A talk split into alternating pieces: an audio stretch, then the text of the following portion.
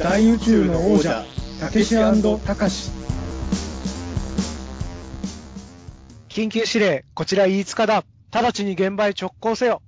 ten-four、了解。てんてん、よろしく。はい。はいえー、明けましておめでとうございます。明けましておめでとうございます。えー大宇宙の王者、たけしをやらせていただいております。作家で UMA 研究家の中澤たけしです。はい、えー、たかしの方をやらせていただいております。人形映像監督の飯塚たかしです。はい。はい。ということで、まあ、あの、一応ね、あの、2020年一発目なので、明けましておめでとうございますから始めてみたんですけれど、はい。気がつけば1月も残り、これを収録してる時点でもう約10日ぐらいですよね、もうね。いやー、1月の終わりが見えてしまってますね。びっくり。早いなぁと思ったはいんでですよね。なかなかね、あの、大宇宙の王者も、えっ、と、最、去年の最後に配信した回が、多分12月の20何日間ぐらいだから、1ヶ月、1ヶ月は言ってないけど、1ヶ月ぶりぐらいということで。そうですね。はい。いやー、申し訳ないですけどね、こう聞いていただいてる方にお待たせしちゃってて。なんとなく、僕もはっきり今、あの、配信ペース把握してないんですけど、はい。ですけど、このあたりは月1ぐらいに最近なってるかもしれないですよね。ここ、そうですね、なっちゃってますね。鉄鋼機三日月状態。で、こう、月月1番組になっちゃうと。そうですね。いや、そうですよね。鉄鋼機三日月を見てた記憶を遡ると、月1だと忘れていってしまいますよね。そうなんですよ。やっぱりあの、月1だとウルトラマンや仮面ライダーのようにはやっぱなるのは難しいんだなっていうのを僕らはか知ってるはずなのに、身をもって知ってるはずなのにですね。大宇宙の王者はなぜか三日月状態になって、やっぱあの僕らはあの、アメミヤさんで言うとガロを目指さないとね、本当は。そうですね。いつもやってるな、みたいな、こう、コンスタントさが必要ですよね。常に新作がガロより三日月派なんですけどね、僕。難しいところね、難しいところですよね。そう。三日月も好きだし、タオの月とかね、あの辺が。あーあ、いいですね。いいですね。やっぱでもその辺は、例えば、あの、アメミヤ監督のファンの間でも、なんていうかね、まあ、ガロも超人気ですし、はい。僕多分ね、ゼイラムとかよりもタオの月に熱中してた人だったんで、そうなんですね。ちょっと、それはいいのか悪いのか。まあ、いやまあ、名作ですからね、みんなね。タオそうでの月すね。もちろんガロもゼイラムもそうなんですけど。僕もまあ一番お熱になってたのは三日月なんで、こう、あですよね、やっぱり。こう、アメミヤさんファンからすると、いろい。ろ、まあご教授いただきたいなっていう感じもしますけどね、僕もそんなにこう、全部抑えてるわけではなかったりするのまあで、まあ、そうですね。ちちなみに一番、アメミヤ監督の作品で好きなのは、人造人間破壊ダーなんですけれど。あはいリメイクの、のすいません。僕から三日月の話しといて、はい申し訳ないんですけど、この、新年一発目で、アメミヤ監督特集をしたいわけではなくて、いやそれはやりましょう。あの、はい僕も五日さんもアメミヤ監督の作品について話したいことがいろいろあるっていうのは、はい今僕も知ったんで、あの、思えばあんまり五日さんとその辺の話したことないですもんね、今。ないですよね、そういえば。だから、あ、そうなんだ、こういう話もできるんだって僕今気づいたので、あの、はい。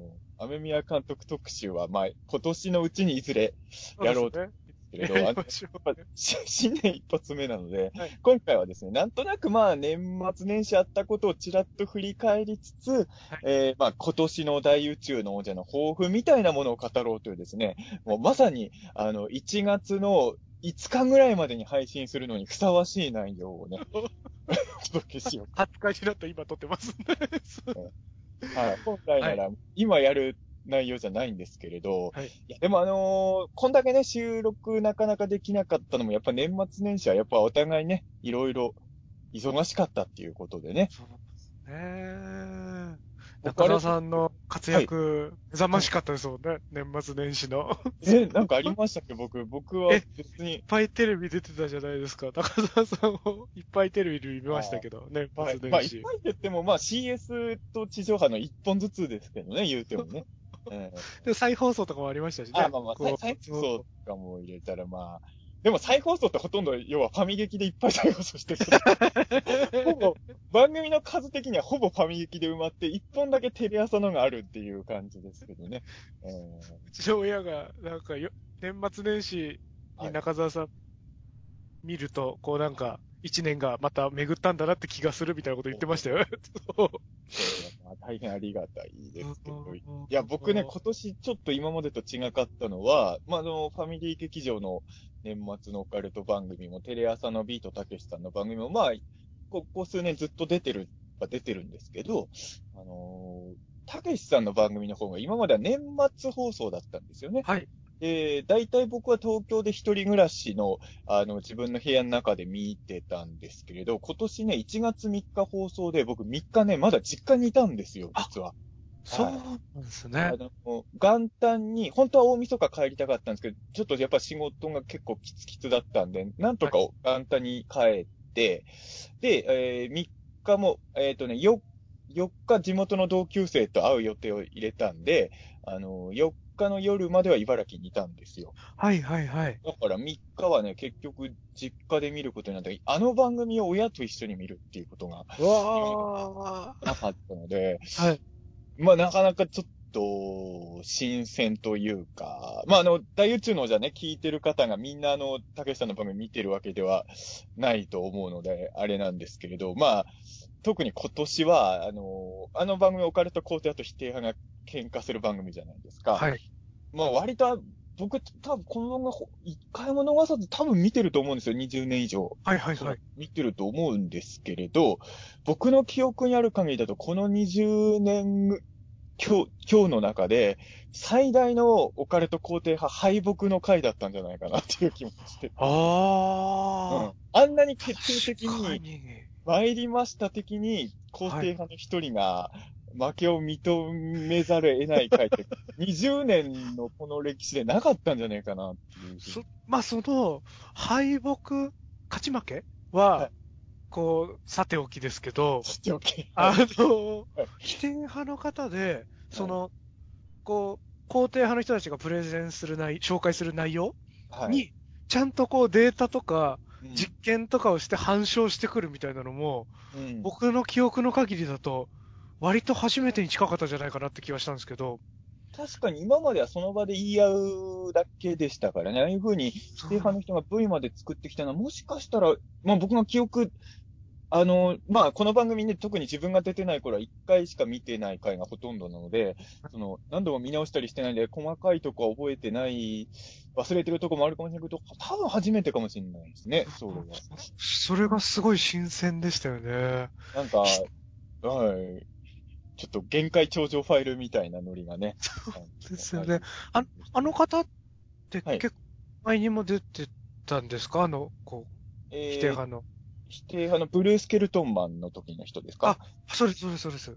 えっとね、ブルースケルトマンの、のブルースケルトンマンの、はいあのーさっきからもうすいませんね、この大宇宙のあもう、ビートだけには超速にした X ファイル、見てる人 を、見てる人のもう完全、もうブルースケルトンマンとか言われても、もう、あの番組見てない人はもう全く意味わかんない。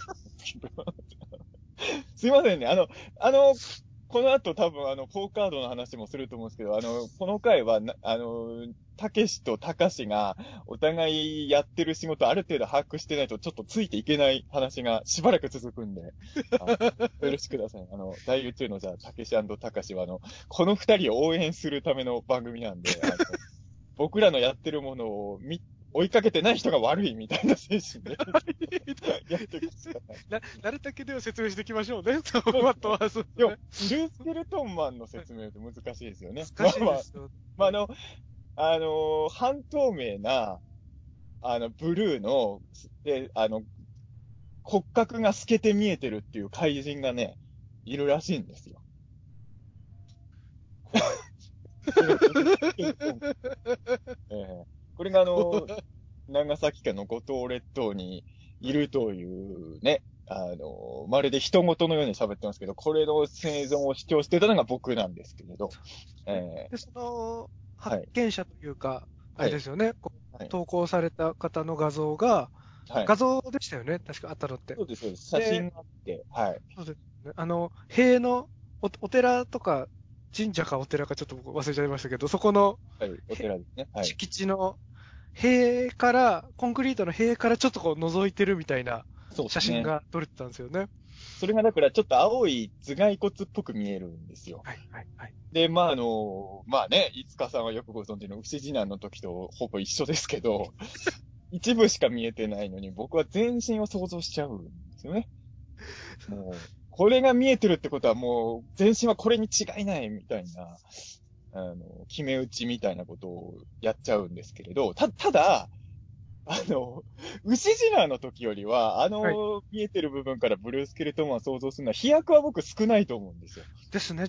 ちゃんとあの、別の、その、ここの、この写ってるやつはもしかしたらこの昔見られた、うんこれの同種なんじゃないかみたいな、ちゃんとありましたもんね、こまあまあ、そういうのもありますかね。うんはう。い。だからまあ、牛次男はね、言ってしまえば、ちょっと煙くじゃらなものが見えてるだけで、なんであんな全身像を想像できるんだったけど、今回、ブルースケルトンは一応僕の解釈だとあれ頭が見えてるから、はいまああれが頭かどうかはもちろん人によって意見分かれるが、あれ、あれが頭だとしたら、まああの体を想像するっていうのはそんなに飛躍してない気はしたんですよ。僕の中で。そうですね。で、まあ、それに対しては、その映像解析のプロフェッショナルの藤木文彦先生っていう方がですね、まあ、さっきもちらっと番組のタイトルだけ出したけどね、NHK でやってるあの、限界頂上ファイルっていう、はいどっちかというとオカルト会議的な番組とかでも結構活躍されてる。限界少女ファイルとかによく出られてるんですね。そうです結構出てますね。僕何度かはいはいはい見てましたし、あと、あでもね、ぼま、前から名前は僕はもちろん知ってる人だったんですけれど、はいあとね、実は僕、たけしさんの番組に初めて出た時も藤木先生いたんですよ。そうなんですね。うん。たけしさんの番組に関して藤木先生は2度目だったんじゃないですかね、今う回は。ー。うんん。だから、あの、台風人間とか話してる時にもいましたね。あそうなんだ。だから、5年ぶりぐらいに、まあ、スタジオでは再開して。じ、実はね、僕去年でもね、去年っていうかまあスタジオ収録も去年だったんですけど、あのーその前にね、ちらっとね、別のイベントで、ほんと挨拶程度なんですけど、それはしてるんですよ。へえ。ちょっとある、オカルトの割と会議的なチームの人たちの作った本の出版記念イベントみたいに僕が行った時に、はい。あの、その本には藤木さんは関わってないんですけど、普通に来られてて、はい。はい。で、まあ、やっぱご挨拶とかしといた方がいいよなと思って一度、まあ面識、一応ね番組の中ではあったこともあるから、まあその時に、ただね、やっぱ軽、本当軽い挨拶ぐらいしかその時はしてなかったので、あと僕自身も、あの、こういう時どこまで踏み込んでいいかわわかんなくて、はい。はい。はい。はい。言ってしまえば、まああのね、オカルトとかそういうのを懐疑的に調べてる方々からしたら僕らなんてもういかがわしい情報をメディアでバンバン出してる、けしからんやつって思われてる可能性も普通にあるわけじゃないですか。だからこそうですよね。そのこう、向き合い方って、人それぞれありますもんね、スタンスは。なんですよ。だから、あの、いや、なんか挨拶とかしてすごい嫌がられたらどうしようとかやっぱ考えちゃうので、はいでも、同じ会場にいて、無視する方がもっと、やっぱ後々良くないのかなとかいろんなことを考えて、一応ね、あのーあのー以前、たけしさんの番組でお世話になりましたっていう挨拶を去年の夏ぐらいかな、そのイベントで。一回してるんです。そしたら、ああ、どう、久しぶりぐらいの、でも本当それ以外の会話は多分ね、ほとんどその日はなかったはずなんですよ。そうなんです、ね。多分藤木先生も、僕とどう接するべきなのか多分わ、わかんなかったんじゃないですかね、その時は。お互いに多分、お互いがお互いをいい、よく思ってないと誤解してた可能性もあるんですよね。夏の時点でううんまあわかんないですけどね。それはい。。僕も、あの時藤木さんがどう思われてたかとか僕もわからないんですけれど。はい。うんうんで、それ以来今回、その、で、撮影自体は去年のね、クリスマスだったんですよ。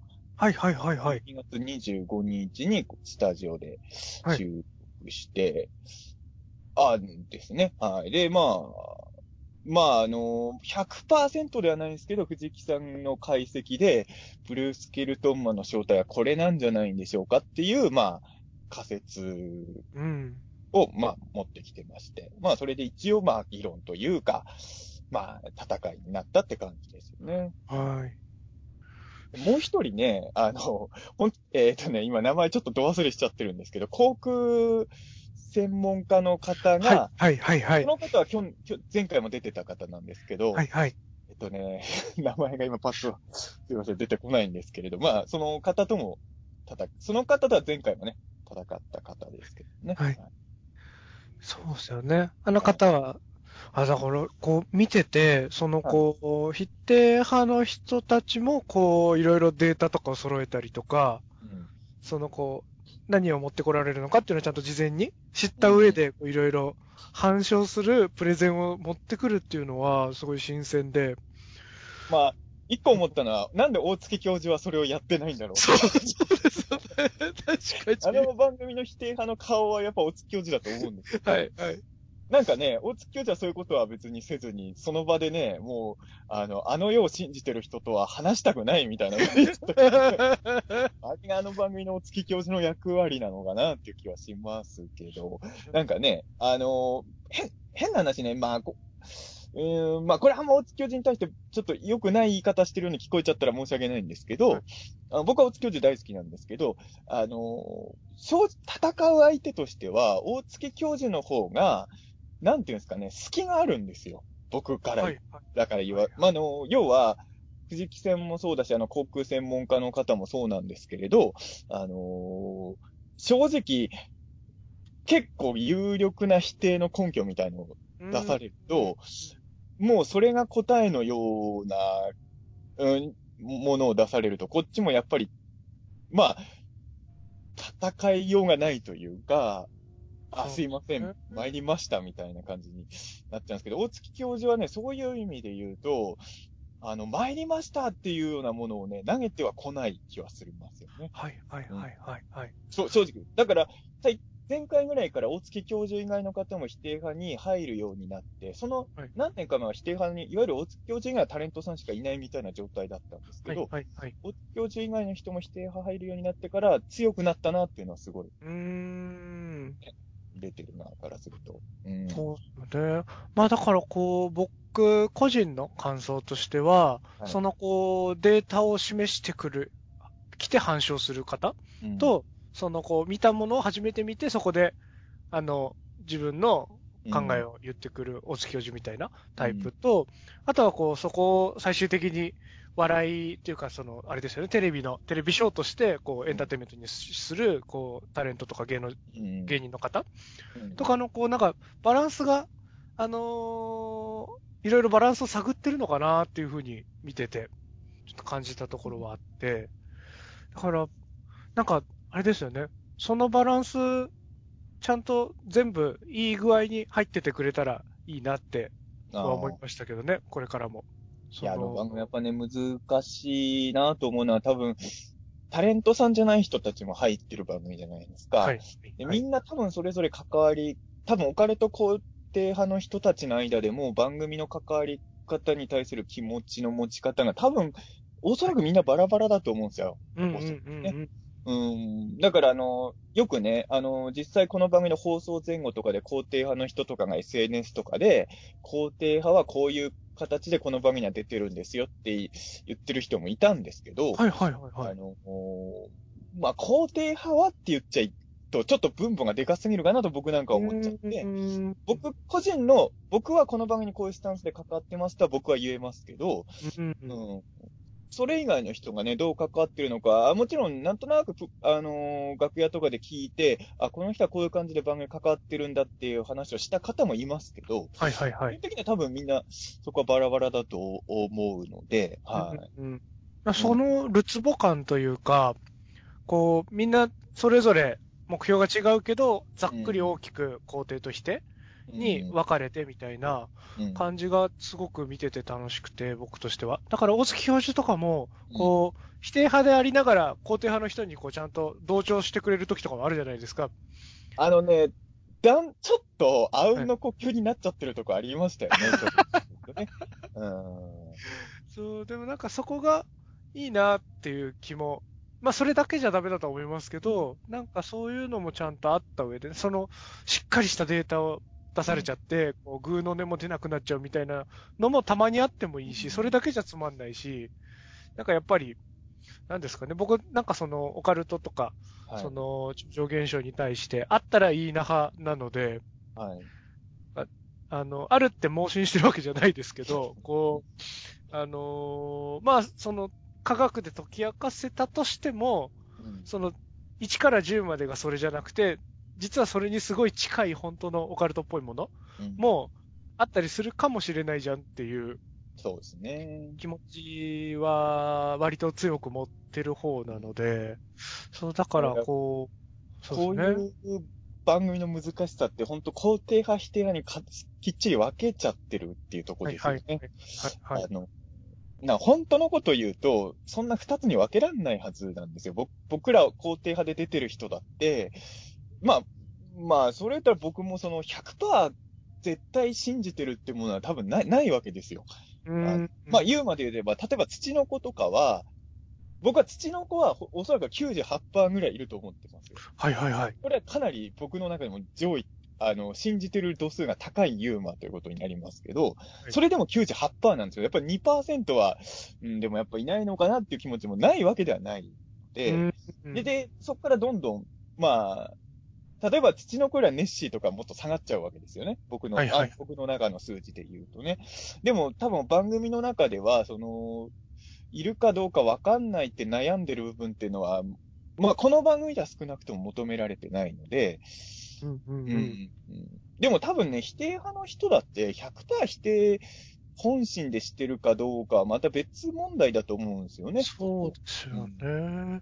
いや、だからその辺のこう、やっぱりテレビとして、うん。こう、一応その戦うっていうルールというかう、ん。レギュレーションがあって、みたいないろんなことを考慮して、こう、まあ、本心では白黒はっきりというか、多少白だけど黒もちょっと混ざってとかもあるかもしれないけど、まあ、わかりやすく白だけにドンと押し出してみたいなこともやってたりするとは思うんですけど、なんか、それがパッキリしすぎちゃうと、なんかこう、なんですかね、その、信じてる人を、うん。あの、なんですかね、ちょっと馬鹿にして笑うみたいな、だけの番組見たくなってっちゃうのはちょっと怖いなっていうのは、こう、常々見てて思う部分はあるんですけどね。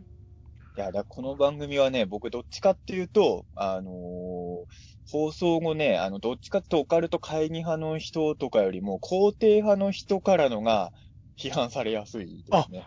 そうなんですね。うん、僕どっちかっていうと、へえ、それ、それ、ど、どういう否定がいや、やっぱり、安いんオカですか？あるに、オカルトを信じてる人からしたら、やっぱり、あの、あ UFO も UMA も本当なのに、おあんないい加減な情報を言うやつがメディアに出てるから、信じてもらえなくなっちゃうんだ、みたいあな。あ。だから、あのーそれ、それこそ、SNS とかでは僕はあの、どっちの人の意見も見てるんですよ。こう、オカルト、いわゆる肯定派寄りの人と、はいまあ、そういうのを否定的に見てる人、どっちの意見も目に入ってきて、もちろんどっちからもそれなりに否定はされてるんですけど、はい、はい、はい。きつめの否定してる人はむしろこの番組は肯定派寄りのような気がしますけどね。あ、そうなんですね。お前らこテレビに出てる肯定派が、そんなんだからオカルト信じてもらえないんだ、みたいな。ああ。のが、うん、そっちの方が強めかなほと。うだから、うん。まだ、まだ否定派の方が優しいんじゃないかみたいな。ええまあ、この番組に関してはですね、この番組に出た後に関して。は。はいはいうんはい。なんか、まあ、と今年のその放送を見てて、あの、今年のメンバーの中で言うと、こう、山口敏太郎さんの、こう、はい。プレゼンとか持ってくるものとかって、はい。こう、オカルトの肯定する人たちの中では、こう、割かし、すごく論理的というか、うん。しっかりロジックとか根拠があって、説明する系が多いじゃないですか、割と。うん。ピンタロウさんに対しても、こう、あやふやだみたいな風な意見だったりするんですか？まあ、これも人によるんですけど、山口さんのこと好きな人は多いんじゃないですか、あこの番組の。そうなんですね。だから、その、オカルト肯定が負けてるように見えるあ流れを作っちゃう人に対しては肯定は厳しい人多いですよ。なるほどな、それ、はね、あのー僕はそうじゃなかったんだけど、あのー確かに僕も一視聴者として見てた頃に、肯定派が負け特にあの頃大晦日放送してたんで、はい、はい。あの、肯定派が負けてるような感じで終わって、一年の最後寂しい気持ちで年を迎えるっていうのを毎年繰り返してて、俺があそこ行けばもっとちゃんとしたオカルトがあるっていうのを証明できることを喋れるのにっていう歯がゆさを感じながら見てたのは僕もそうああ、まあそうか。そうは言いつつも僕はニラサワさんの自伝とか買ってて、ニラサワさん好きだったんですけど、ただ、確かにね、僕の周りは、まあ名前は出さないですけど、あの、その時の記憶があって、未だにニラサワさんとかは全然好きじゃないって言ってる人もいますよ。ああそうなんですね多分、ニラサワさんも会ったことある人でもそういうこと言ってる人いますよ。へえ。だから難しい番、正直僕、まあ、今ね、いろん、まあ、時々番組とかテレビとか出させてもらって、その、視聴率だけで見たら別にこの番組と同じぐらい、もしくはこの番組よりいい数字取った番組とかにも出たことありますけど、あの、なんていうんですかね、その、否定的な感想の量は、この番組がダントツで多いですよね。ああ、そうなんですね。他の番組出た後ってのは割と平和なんですけど、この番組だけは出た後に結構ね、厳しい人にそっタイム。か。いや、それもやっぱ難しいななんかこう、僕がまあ、ちっちゃい頃から見てたことを思い起こすと、なんかちょっとその、やり込められたり、うん。あの、否定派の人にこう、グーの音も出なくさせられてる姿とかに、僕はなんかすごい勇気をもらってたんですよね。なんかその、どういう意味ですか 全く伝わってこないですけど。なんか、あのーまあ、肯定派の人たちの、じゃあ、否定派の人たちを黙らせたりとか納得させるには、本当にそのものを連れてきたりとか、うん。絶対に存在するんだっていう証拠を持ってこなきゃなんないじゃないですか。見せたりとか。うんで。もそれってなかなかこう、難しいじゃないですか。まあ、その、これがあったら、この番組やってる場合じゃないですからね。その前にニュースになってますからね。決定的な証拠が見つかってればね。そうだし、こう、科学で解明されてる、そのこととかも、うんそ、の現象とかその事柄を、そああいうスタジオとかその場ですぐ実験とかしてこう見せられることとかって多分少ないと思うんですよね。うんまあそう、そういうのもあるのかな。それをこう取ってきたものとか、記録したものは見せられるかもしれないですけど、うん、はい。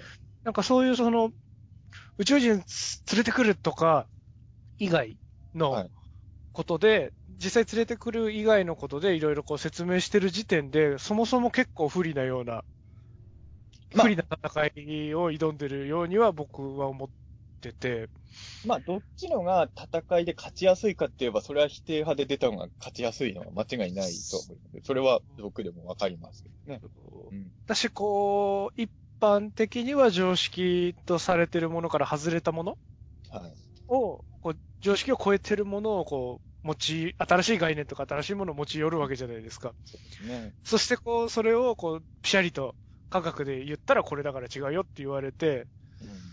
いや、それでも、それは科学の外にあるものだから、それじゃ説明できないんだっていう、こう、言い訳とかをしながら、こう戦って、それで、こう、そことは違う。で、なんか、その戦いって、うん。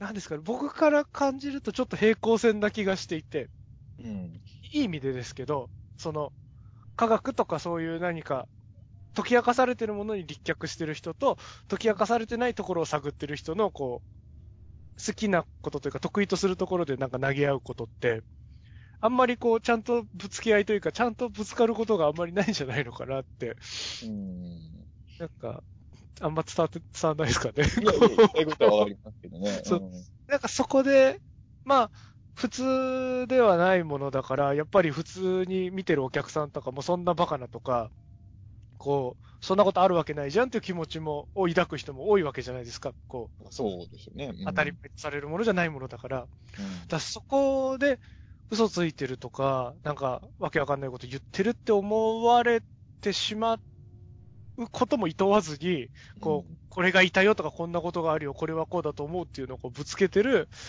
あの、肯定派の人たち、おじさんたちの生き様みたいなのに、すごいこう、うなん、か、そうなんですよね、こう、僕もクラスとかで違うとか、先生に違うって言われても、やっぱり納得できないことがあったらちゃんと言い続けないとダメかなって思ったりとか、あとはまあこまあ何も言えなくなっちゃう可愛げとかも必要なのかなとか、なんか結構そういう あーところにすごい僕は心をつかまれてたんですそういよね。うね、勇気をこの番組から得てる人がいてくれるんならやる意味もあると思うんですけど、数としてはどうなんかね、わかんないですけどね、そういう人がどのくらいないですかね。オカルトのことだけ全般で言うと、先ほども言ったように、オカルトとか信じてる人って、それだけでちょっとい、あの、立場が悪い人が多いわけじゃないですか。その、まあ、この場合、肯定派って意味で言いますよ。UFO とか UFO を信じてる人っていうのは、はいやっぱり、ちょっと、まあ、変な目で見られることが多いわけじゃないですか。うんそうですよね。で、やっぱり、この番組でボロボロに負けてる肯定派が流れることによって、より変な目で見られる、お前らのせいでももっと変な目で見られるみたいな怒りを抱いちゃう人が、やっぱりうーん。ね、だから、うん、まあ、もしかすると一部のオカルト肯定派の人をより苦しめるための番組になっちゃってるのかなっていうのは僕も、あの、反省してるのも本当なんですけど、それは。うんう。うんんまあ、まあ、すごいね、あのーなんだろうな、まあ嫌な言い方をすると、多分、そんなにオカルト肯定派から見たら、あのダメに見えてない人も、この番組来たら、ダメな面が出ちゃうと思うんですよ。ああのちょあっ。と具体的な番組名出したい出さないですけど、多分、多分あのね、あの番組に出てね、信じるか信じないかとか言ってる人もね、この番組に出たら多分ボトクソだと思うんですよ。ああ。でも、まあ多分そこは戦略もあって、多分オファー来ても出ないと思うんですよ、あの辺の人らは。はいはいはいはい。ははいうんうんだから、うん、そこら辺はね、難しいところで、だ変な話、この番組に出てる人はそういう意味で言うと、ある意味ね、竹本涼さんとかね、平沢さんとか勇気ある人たちだと思って、僕はそこは本当リスペクトをしるんですけど、別にその僕が竹本さんの言ってることを全部信じてるって意味ではなくて、あの、この番組でも戦っていいって言ってる人は勇気はあるなと思うんですよ。あんま他のオカルト番組って番組の中で自分の説否定されないじゃないですか。少なくともその番組内ではね。番組内ではそうですよね。で確かに確かに。テレビって結局ね、あのーその番組内でいいもんとして扱ってるものはいいもんに見えちゃうっていう良くない現象があるじゃないですか。これは今いろんな政治とかいろんなところで問題になってる部分だと思うんですけど、まあ、多分かなり恣意的に、こう、印象は操作できちゃうものですからね。だからパッケージングの問題で言うと、この番組ってのは、オカルトの仕事してる人間からしたら結構リスクは、他の番組と比べてやっぱり、だ先ほども言ったように、だから視聴率的には別に同じぐらい撮ってる番組に出ても僕は特に批判されないですけど、この番組出た後は結構ね、結構きつめの言葉も飛び交うので、まあ、それを知ってて出てる、まあ、この番組に肯定派として出てる人たちだから僕基本的に好きなんですよね、そういう意味で。はいはい。うんとは思うんですけど、ただ、さっきも言ったように、僕も元オカルト少年として過ごしてきた人間なので、はい。まあ、申し訳ない気持ちはあるんですよ。やっぱり、うん、僕が、僕の、僕らのせいでね、あの、寂しい、より変な目で見られちゃってるオカルト肯定派の人たちが、いろんな社会にいるんだなと思うと、それはちょっと申し訳ないなっていう気持ちあるんですけど、うんでもこう、そういう隔たりとか、もしくはこう、番組で切り取られてることで、生まれてる誤解とかをこう、中澤さんツイッターとかで解こうと、あの、対話を進めたりしてる。ある程度するじゃないですか。でも、所詮ね、SNS な、僕のツイッターなんてね、テレビと比べたら影響力の薄さ。まあ、でも、でもそういうの地道にしてるの、すごいいいなと、僕はこの1月に入ってから見てましたけどね。あの、笑かそうとしてんのかみたいな話あったじゃないですか。あはいはい。あれ、すごくいいなと思って。それこもうこれ番組以上に僕のツイート知らない人は全く意味のわかんない。そうんお。まあ、僕から説明して大丈夫ですか？あ全然。はい。そうですよね。その、中澤さんのそのプレゼンが、そのうん笑いを取りたくてやってんのか、みたくこう、言われたりしてたことに対して、うんそ、の、こう、笑ってもらうところをこう入り口にするというか、ぼ僕から説明しない方がいいですね。中澤さんから説明した方がいいですね。ごめんなさい。そうですね。うん語弊が。はいそうですね。笑ってもらうことを入り口にしたいとは思ってないんですけどそ、うそうそうあのー要は、その、笑わせるためにやってんですかって言うと、やっぱ答えが難しいなと思うのは、笑わせようと思ってはやってないんですけど、うんあの、笑って聞いてもらっても大丈夫ですよっていう雰囲気で喋るようには意識はしてて、これ結構び、あの、微妙な違いだけど僕にとっては大事な違いで、あの、いいお笑いのネタができたぞ、そう、これで行こうっていうんじゃなくてうん、スタートはお笑いじゃないんだけど、まあ、笑って聞いてもらっても大丈夫な雰囲気で話すことは大事だなと思ってて、それはなんでかっていうと、僕も、まあ、本当にちっちゃい頃から、まあちっちゃい頃はさっき言った意味で言うと、父の子も100%信じてましたし、あの、今よりもビリーバーだったので、あのまあビリーバー時代にですね、やっぱオカルトの話をわーってしてると、まあ小学生の時はまだそれでも大丈夫だったんですけど、やっぱ中学生以降ぐらいになると、周りがどんどん引いていくわけですよね。うん。うーん。で、大学の飲み会とか行った時も UFO の話とかをすると、最初はね、ちょっとみんな興味深げに聞くんだけど、マジトーンで僕がわずっと話し出すと、やべえやつだって感じになって、みんながさーっと引いてくあるんです。あ。要は、ネタとして聞ける、やっぱ一般の人にとって UFO 話って、酒の席で聞く UFO 話じゃね、やっぱネタなわけじゃないですか、最初はね。はいはいはいはい。と思ったらすげえマジで話し出すから、この人怖い人なんじゃないかみたはいいな。はいはいはいはいはい。なっちゃうことを、やっぱずっとそれを何度も繰り返してきたんで、あの、別にて、だからテレビのた、僕、オカルトの話するときって、まあ、いつかさんはよくわかってると思うんですけど、別にテレビでもプライベートでも喋り方変えてるわけじゃなくて、はい。あのー基本的にこいつの話は笑って聞いても大丈夫なんだって雰囲気で話すように、もう自然に皮膚感覚的にもうそうなっちゃってるっていう感じですよね。うん。だから、逆に言うと、そうじゃない感じで喋れって言われても、もうね、素が僕そうなっちゃってるんですよ、オカルトの話するときはね。だから、無理なんですよね。その、笑、笑って聞いてもらっても大丈夫ですよって雰囲気を出さずに喋れっていう方が無理。はいはいはいはい。それはあの、中学生の頃の僕ならできてましたけどね。はいはいはい。マジで。今の僕は、でも、そのせいで僕中学生の時本当に友達いなかったから、ああ、そっか。そうっすよね。まあでも、そのこう、笑ってっていうことかちょっとわかんないですけど、そのこう、気軽にって言ったら変ですけど、その興味を持つ時って、こう、いきなり硬いものとか重たいものをぶつけられても、あ、これは自分には違うやつだって思っていなくなっちゃう人とかもうん。いるじゃないですか。はなんかその知らないこととか他の新しいジャンルに触れてもらうときって、やっぱりある程度ライトなうん。さ触り口というか触れた感じが、こう、ライ軽めのものの方、あの、ん中は重たくてもいいんですけど、その導入のなんとなくの印象が軽めっていうことは結構大事かなとは思っていて、うん。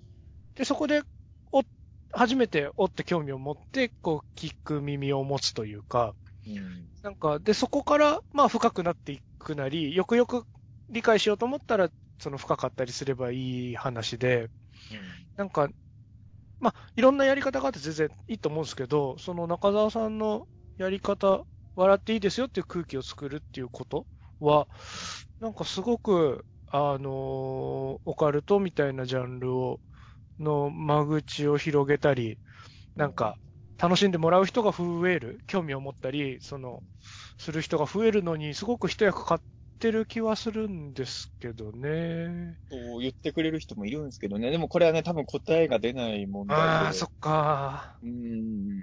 そうまあか。もう、オカルトの難しいところって、あと、エンターテイメントっていう部分と、はい何が真実かみたいなところがどっちもあるじゃないああ、確かにはい。そうですね。だから面白い、まあ面白さのね、定義も人によってあるし、僕のやってるようなことがそもそも面白くねえよっていう人もいると思うんですけど、まあ面白いことをやっていくうちに、本当にいるかもしれないもんからどんどん離れていっちゃってるのはどうなのよみたいな意見もそれは当然出てくるとは思うので、あさっき言ったようにやっぱりオカルト信じてて、学校とか会社でバカにされてる人からしたら、うん、やっぱり面白さなんていらないから真実をもっと伝わるように言えよっていうふうにやっぱなる。うーん。そっか、まあそうか。そうですよね。まあなん。か少なからず僕にせよ中澤さん。にせよ、そのテレビとか、はい。そのメディアの性質も、メディアに求められる性質とか、こういう性質があのメディアはあるよな、みたいなのなん。となく分かっちゃってるがゆえにっていうのもあるのかもしれないですよね。こうそこにあ、どうしても多少は合わせるじゃないですか。まあ、そうなんです。だから僕もね、その、さっきも言ったように、昔はね、一視聴者として見てた頃は、なんでオカルト皇帝あの人ってこんな消防して、まあ、あの頃思ってたこと本音で言えば、今もね、共演してる人もある、いるんで言いにくいですけど、なんでこんな微妙な人たちばっかりなんだろうみたいな、微妙な人ばっかりなんだろうって思ってた部分もあったわけですよ。はいまあそう言いながらちゃんとニラ沢さんの方も買ってましたけど、はい。だから僕は嫌いまでは言ってなかったんですけど、うん。ただもうちょっとしっかりした人がいればいいのにっていう気持ちは思いながら見てたんですけど、うん。まあ僕もこの番組、まあ逆に言うと自分が関わってるこの5年ぐらいしか知らないですけど、でまあ5年の間にもスタッフさんいろいろ入れ替わりもあるんで、年によってスタッフさんのやり方も結構変わってはいるんですけれど、まあ、ある程度は、その、あ、こういう風に番組作りができてるから、ああいう風になるんだなっていうのはやっぱ分かってはくるわけですよね。うんうんうんうん。だた、多分なんですけど、僕はニラ沢さんの打ち合わせの現場とかお邪魔したことないんでわかんないんですけど、あの、ニラ沢さんが100%やりたい、本心で一番プレゼンしたいものをぶつけれてたら、もうちょっと多分変わってるとは思うんですよ、番組的に。うんうんうんうんねうんでも多分テレビ、まあ、やっぱネタ出しみたいのがあるんで、打ち合わせの時に。はいはいはいはい。おそらくテバラエティ的に面白そうなやつにスタッフさんはやっぱ食いつくし、その話を今回やりましょうってやっぱ、その、いるかいないかの、いるをもっと説得させるために必要な情報よりも、やっぱテレビは面白いと思った方をやっぱり引っ張りたいっていうのがそうですよね。そうですよね。採採択の基準とかもちょっと違ったりしますもんね。そういう、うんそっちにありますもんね。さっきも言ったんですけど、僕は言うまで言えば、それはね、別にあの、その、まあ、例えばスカイヘアと土の子どっちのがいる可能性高いかって言えば、僕は土の子の方が高いと思うんです。それはあの、論争で負けたからそう言ってんじゃなくて、最初からそれは思ってるわけですよ。別に、スカイヘアもいるとは思ってましたよ。いるとは思ってたっていうか、いる可能性もあるとは思ってたけどね。その可能性のパーセンテージで言えば土の子の方が高いわけですよ。うーん。かかと言って、土の子でやりましょうよって企画は、まあ、まず通らないと思うんですよ。まあ、その、土の子の動いてる動画とかを、そうですね。新、新情報があれば、また違いますけどね。既存の情報では難しいですもんね、きっと。そういう、で、これがまた難しいのは、毎年やってると、やっぱ当たり前ですけど、去年とは違う情報を見せたいっていうテレビはあるわけはいはいはいはいはい。でも多分その、毎年毎年そんなにす、いい情報ってないから、そうすると、まあ、きょ去年の、僕で言うと、前回の放送で自分の知ってる情報はかなりもう出し尽くしたってとこもあったんですよね。うーうんん。去年茨城特集だからそう、そうそうそう全力な感じですもんね、総力戦僕の知ってる情報は、そういう意味で言うと今年は僕から持ち寄った情報ってそんなにはないんですよ。あの、スタッフさんがいろいろ、いろんなところからいろんな取材して見つけてきたものが今回は多くて、もちろん僕から紹介したものもありますけど、だから、そこをね、なんていうんですかね、だんだん自分の中でもっといい武器で戦いたいなっていうのはやっぱありますよね。その、戦いっていうところを重視するんなら、するならばですよね。肯定派、否定派のバトルを重視するんなら、本当は、うん、まあ、だいぶ前にた撮影されたものだけど、これだったらとか、あと、写真も動画もないんだけど、この証言はかなりガチっぽいと思うんだよな、みたいなやつで、本当は戦いたいんだけど、まあ、それは多分企画通らないですよね。うーん。いや、難しいよななんか、そうっすよね。せっかく、オカルト好きなんだから。はい。あ、ごめんなさい、ごめんなさい。これあんま良くないのかもしれないですけはい、ど、はいやっ、ぱはい。3、3時間ぐらいの番組作るっていうとネタがいっぱい必要なわけじゃないですか。はい、はい、はい。一応ね、まあ、えっ、と、今回のスタッフさんも、あのーいろんな映像用意してるんですけど、はい僕に聞いて、これは絶対違うってやつは外してくれてるんですよ。はい、はい、はい、はい、はいこ。れはどう考えても電飾タイカイトなんで、これはダメですねとか僕が言ってるんですよ。うんで、それ、は番組さん側も、あ、わかりましたって。だから割と僕らの意見を尊重そこはしてくれてて、はい。るんですけど、ただこれもダメ、これもダメって言っていくと、多分、ね、なんかね、もうスタッフさんの表情が曇ってくのも、あー、なるほど。要は、どうしよう。まあ、もうね、3時間分の映像を用意できるかどうかって、向こうも、特に今年は僕から持ち寄ったネタが去年と比べると少なかったんで、まあ去年ね、紹介し尽くしちゃったから。はいそうするとスタッフさんとかも、映像集めれるかな、みたいな話も聞いてるから、はい、はい、はい。多分ね、心のどっかでね、やっぱちょっとジャッジを緩めにどうしてもしちゃってるんでしょうね。あー、なるほど。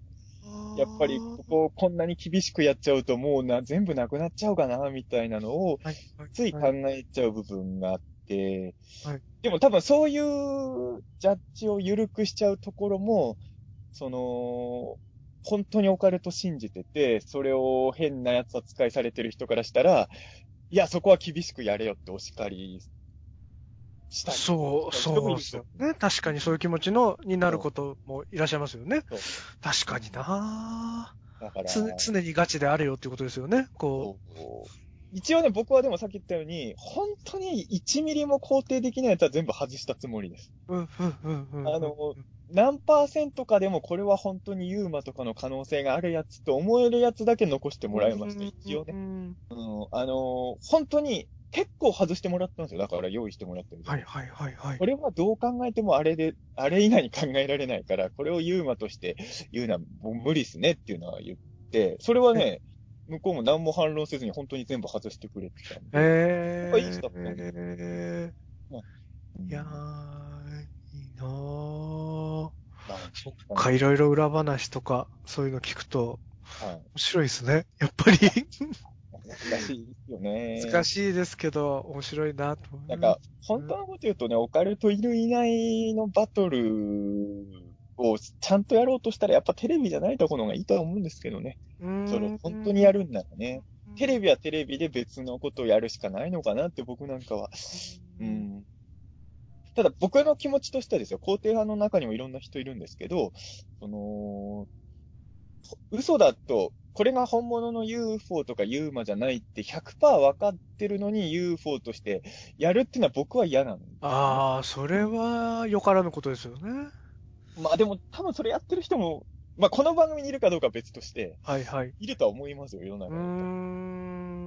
その、間違いこれはもう絶対 UFO じゃないけど、これを UFO っていうことで言っちゃおうって言ってやってる人は、まあ僕の周りにもいると思いますし、そうっすよね。あただ僕も言ってしまえば、うん、これが UMA と言える可能性は、うん、20%ぐらいかなみたいなやつも一応残したりはしたんで、はいはいまあはい。、同罪っちゃ同罪かも。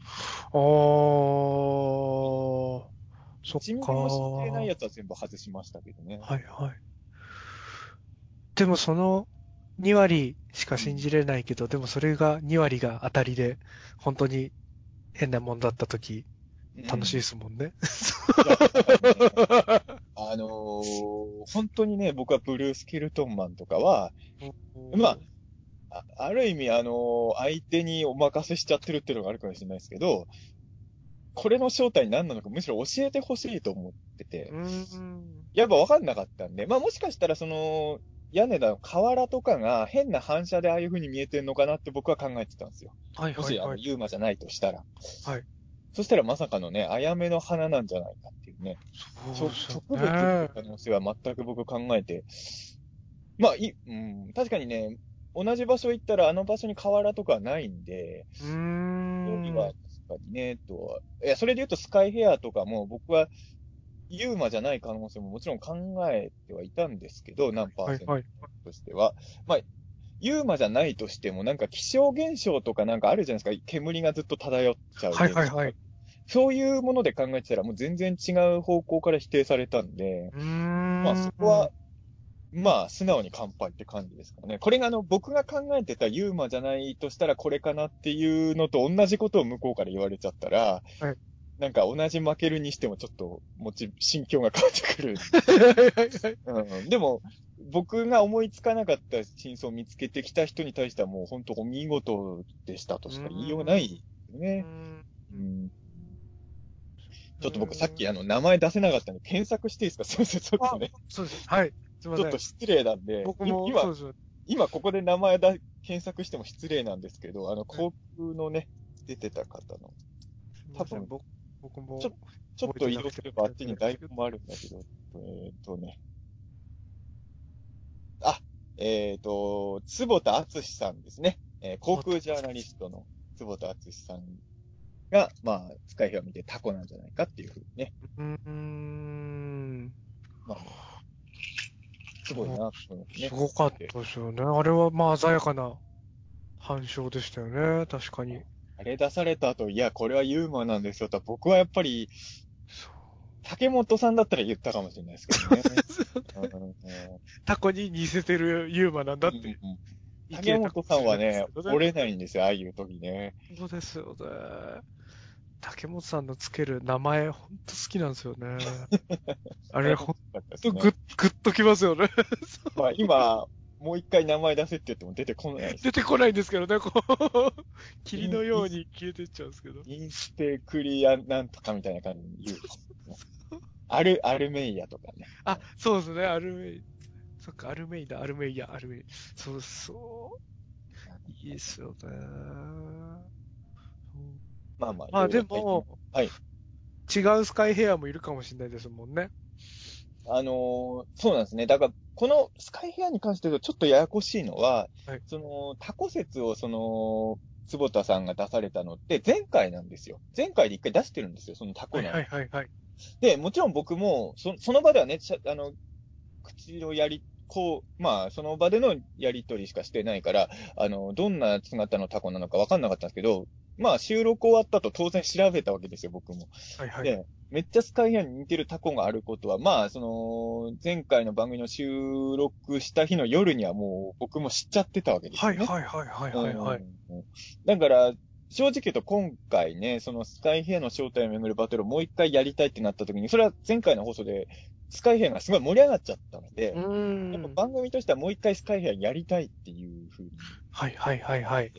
その時に、まあ、だから、もうもっともろタコの映像もいっぱいあったんですよ、スカイヘアの。で、そへれは今回は外してもらって、まあ、要は遠くに飛んでるから分かりにくいってだけかもしれないんですけど、まだ若干タコじゃない可能性もあるやつだけ残してもらって。でもー。これ若なるほどなるほど。で、僕としては、まあ、放送ではやっぱりいろいろスタジオのやりとりカットされてるんで伝わらないところもあると思うんですけれど、はいあの、まあ、まあ、番組としては難しいんですけど、映像を出してるのに、もう僕は映像とは違うスカイヘアの存在をめぐる戦いに持っていくしかないと思ってて、はいはいはいはいスタはい。ジオでは、まあ、この映映像であるものでは全部タコで説明できるやつかもしれないけど、そうじゃない目撃談もあるんですっていう話をずっとしてるっていうね、ちょっと変な感じになっちゃったんですよね。で、やっぱり、そういうとこは大体、うん、放放送ではほとんど使われない。あー、なるほどなうん、だまあ、難しいですよね。ただ、まあ、肯定派からすれば、あ、まあ、中立的な人からしたら、いや、いるってみ分かって、いるっていう主張をするんなら、まあ、間違いない証拠の映像とか持ってこいよっていう思うのも当然ですからね。うーん。だからで、映像出ちゃってたらね、それは映像についての議論になっちゃうのは、まあ、それはしょうがないんでね。うーん。難しい戦いですよね。そうですよね。いや、僕は見る側だから勝手なことですけど、はい。ずずっと、ずっとこの戦いが続けばいいのにと思いますけどね。あ、でもね、僕もそれは思うんですよ。あそう。ねやっぱね、ちょっとね、僕の周り見てると、はいもう、や言ってしまえばこの番組のフォーマットってもう何十年も前に作られたもんだから、はいはい。もう今更こういうフォーマットのテレビは作りが古いんじゃないかとかいう人も結構いるんですよ。ああ、そうなんうん、こんな喧嘩を同じこと繰り返してもしょうがないんじゃないかとか、まあ特に僕の周りはオカルトファンが多いので、結構そういうこと言う人多くて、なんかもう喧嘩じゃない番組のがいいんじゃないかとかね、それは結構言うし、うんあと、それは僕が出てる別のオカルト番組のファンの人でもこの番組のノリは苦手っていう人結構多い。あそうなんですね。ただ、ぼ僕自身は、あの、も、もちろんね、オカルトの楽しみ方っていろいろあるから、これが全てになっちゃいけないと思うんだけど、まあ、一つの形としてこういう番組もあっていいんじゃないかなとはやっぱ思うってうるんですけど、ーん。別のもういっぱい作るべきだと思いますけどね。そうですね。それこそ本当に、普段肯定派、否定派で出てる人が本心で、いや、正直よくわかんないんだよねって言いながらお酒を飲み交わすようなね。あればいいと思う。それをダウンタウンナウとかでやってくれればいい。それもいいですね。それもいいなまあなんか、いろいろね、考えちゃいますけどね、そこは。そうですよね。そう、だから本当にそうですよね。いろんな意見とかいろんなスタンスがあるから、みんなが満足できるいろんな番組が増えればいいんですよね。そう。だから、一つで全部補うことはできないですからね。オカルト場面がまだ数少ないんですよ、僕に言わせりゃね。うーん。もっといろんな種類の、本当にあの、お笑い番組の10分の1ぐらいでいいからオカルト番組が欲しいっていうかね。うん。確かに。気持ちですかね。やっぱ、どうしても数が少ないとこの1個の番組が目立っちゃうじゃないですか。はいはいはい。そうですね。だから、なんか、いつまでもテレビはオカルト扱うとこういうことばっかりになってるって意見が出てきたのは、まあ、それは僕もオカルトファンとしてわかるんですけど、それはどっちかというとこの番組の責任というよりは、他に番組がないことの責任のような気もするので、うんなるほどな形の番組を作ってほしいですよね。それは僕が関わる関わらない関係なしはいはいはいはいはい。作ってほしいなと本当思いますけどね。うん。うーん。いろんなのあった方が、業界全体も盛り上がりますしね。何の世界でもそうですからね。そう。うんそうなんですよね。ねまさになんかこの番組の話は思ったより長くなっちゃったんですけど。全然全然全然。この、この回別にあの、たけしの超常現象スファイル反省会っていう回をやろうって今年の抱負、まあ年末年始なんですよ。ふわっとしてはい、今年の抱負行こうっていうよ話だったんで、この辺、まあもう、たけしさんの番組の話はこの辺で、まあ、はいお開きということで、お開きっていう。だから年末、まあこのたけしさんの番組はお正月の番組でしたけど、年、まあ去年っていうことで言うと、4カードが終わって、はい。2期が終わりましたね。最終回。変えまして。で、もうそれでお別れかと思ったら、今もね、まあ、第一シーズンの再放送がそのまま、毎日おありがたいですよね。嬉しいこれはです。再放送終わった後新作やるとかじゃないですかわ、今んとこ何の予定も本当に、ないですね。ウルトラマン列伝方式かと僕思ってたんですけど。いやー、それを、我ら制作陣もそう願ってるんですけど、だからこのほ再放送中の反響にかかってるって感じですね。第一シーズンがまあ半、まあ週1で再放送してるから半年あるわけじゃないですか。はいでもしかしたらそのまま、あの、第二シーズンの3ヶ月分もくっつくかもしれないですよね。やる。9ヶ月。もしか。したあ、ただ、なんとなく噂で聞いてるのは闇芝居系列の、ああ。の、はい、今、こう闇芝居とローテーションしてる感じになってるんですけど、なるほど。あの枠が。なんか。闇芝居関連のなんかか。もみたいな、まあ、全然詳しくは聞いてないですけど、だか。ら多分第1シーズンしか。やらないんじゃないですか。ね、きっ、じゃあこの半年の間に盛り上がらないと新作にならない。そうですね。このままさよならフォーカードっていう可能性も十分あり得るかなという。なるほどね。そうですね。いやー、ちょっとまあ、なんとしてもという、そうですね。まあ、あのー、坂井さんもそうですけど、バルベアの滝口さんとか、はもうこう、フォーカードに関わってくださった方がちょっと不幸があったりして、まあなんか、その辺とかをこう、まあ、とはいえこう作ってくれたギャラクススとか演じてくれたバールベアは、い。まあ、作品の中ではずっと生き元気にやってるわけじゃないですか。うんその形で、なんとか、こう、続きも含めて、うんあの、まあ、具体的に何をしようと僕が願ってるかとかはちょっとまだ、あの、い言えないというか、段階ではあるとは思うんですけど、実現の可能性がわかんないんで、ですけど、ちょっとこう、やりたいこととかもあるので、なんとか、こう、ススペシャルでも何でもいいから、うん作れないかなとは思ってるんですけどね。一回ね、七夕スペシャルやりましたもんね。やりましたもんね。そうですよね。そうそう、みたいな、なんかできないかなとか、なんなら勝手に作ってもいい許可だけもらうとかできないかなとか。勝手に、あの、人生限りあるクラブ方式で、はい絵で勝手に作るとかもありですね。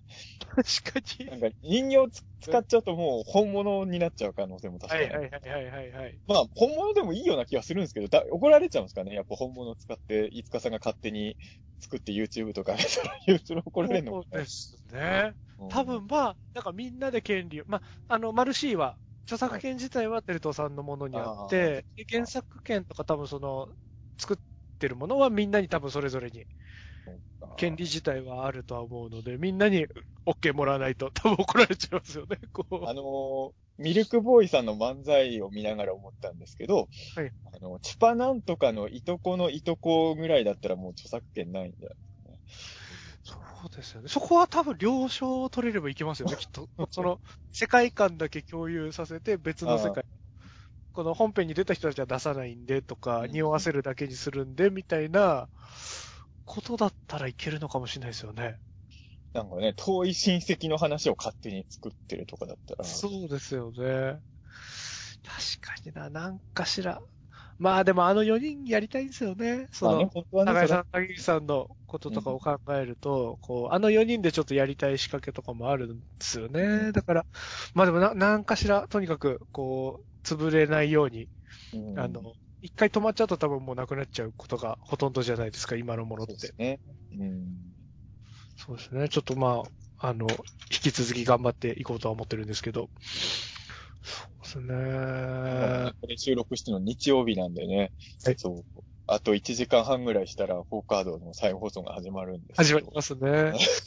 いや、でも本当再放送なのに、うん。まあ、その、くただ見ていただいている方とかってこう、見てくれてるかどうかの、こう、僕が観測する方法がないんで、ちょっと、どうしても SNS とか、そういうのに寄っちゃって申し訳ないなとは思うんですけど、こう、あの、再放送にも関わらずリアルタイムで実況とかしてくれてる方もこう、少なからずうん来てくれたりするのは本当にありがたいなと思っていて、そうそうわかる。しかも深夜3時ですからね。3時ですからね、くれぐれも体調と思ってますけど、うんこう、これがね、まだ土曜日ならいいんですけど、日曜の3時ですから、ね。そうそうそう。なかなか、そうね。そうなんですよ。中にはこう、多分ドラトラックとかのこうドライバーさんやられてるんですかね？とかでこう、見終わって出勤してくみたいな感じで、他の見終わったから行ってく、仕事行ってくるとか言ってる方とかいらっしゃったりとか、ちょっといいですね。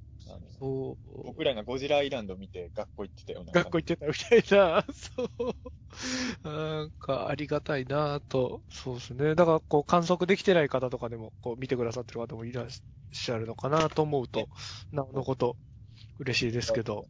大宇宙の王者とかもそうなんですけど、あのーみんなが別に、例えば、聞いてる方って別に全員ツイッターとかやってるわけでもないわけじゃないですか。そうですよね。僕らどうしてもね、やっぱそういうとこで拾った感想しか普段ね、目に入らないからね。本当はそうじゃないリスナーさんもいっぱいいるはずだからね。そうなんですよね。そう思ってとかね、本当は知りたいなとか思う。時代ですよね。ただやっぱそのさっき言ってたその番組が続く続かないとか、そういうのが今とにかく SNS ね。の反響があるかどうかうん。頼みみたいな視聴率とかもそんなにやっぱり少し信憑性が薄くなってきたりとか、その確実性の、あれですもんね、パーセントが下がってきてますもんね、こそうなんですよ。だからあのーさっきも言ったあのーその前の回でタコっていう有力な説出されてるのにもう一回スカイヘアやったのも、あの時ツイッターがすごい盛り上がったのも結構大きい理由だったんで、う。そうなんですね。みんなそこつぶやいたりしてたんで、はい、はい。やっぱり今ってね、そこ結構、いやだからね、あの、もちろんどんなファンの人もありがたいんですけど、あそのう。たまにすごい熱心な鍵垢で応援してくれてる人いるじゃないですか。いや、ありがたいですよ。もちろん。だって嬉しいですけどね。僕の視界には入ってるしね、はいそう、そうだから。ただ、あの、鍵垢の感想って、関係者に届かないじゃないですか。そこが口惜しいですよね。こんなにいいこと書いてくれてるのにってとこありますもんね。もう一回悔しくて、あんまり、はいくないのかもしれないけど、あの、前、緊急検証のね、プロデューサーさんと喫茶店行った時に、すげえ僕のこと褒めてる鍵垢があったから、はいはい。もうもうね、信じてくれないから、もう見せたんですよ。これ本当にいるんですよ、この人がって言って。こんなに褒めてくれてるんですよ、みたいなね、勝手に見せちゃったんですけどね、鍵垢のツイートをね。えー、でもね、やっぱり、うーん、いや、もちろんね、あの、こういう時代だからね、鍵垢にしてる人はもうそういう理由、いろんな理由があって鍵垢にしてると思うんでね。あの、僕らのために鍵外してくれよとはやっぱ言えないじゃないですか、そらね。えーで、まあ、その、ツイッターとかやってない方につぶやけよってわけじゃ全然ないんですけど、そその、観測の仕方が、すごい極端になっちゃってることに、なんかこう、口惜しさを感じますよね。こあの、本で言うと、やっぱ Amazon レビューはだいぶチェックされてるんですよね。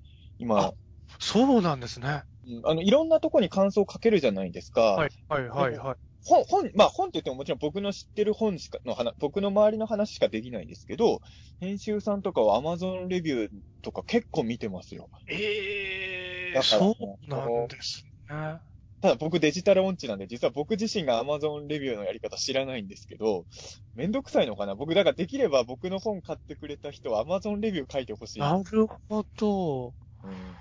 ええ僕、まあ、おもちゃとか電化製品とか好きだから Amazon でよく見てますけど、結構桜っぽいレビューとかも多くて、あんまり信憑性がないのかななんて思ってたんですけど、あ、でも本は見てらっし、結構見てるんですよね、皆さん。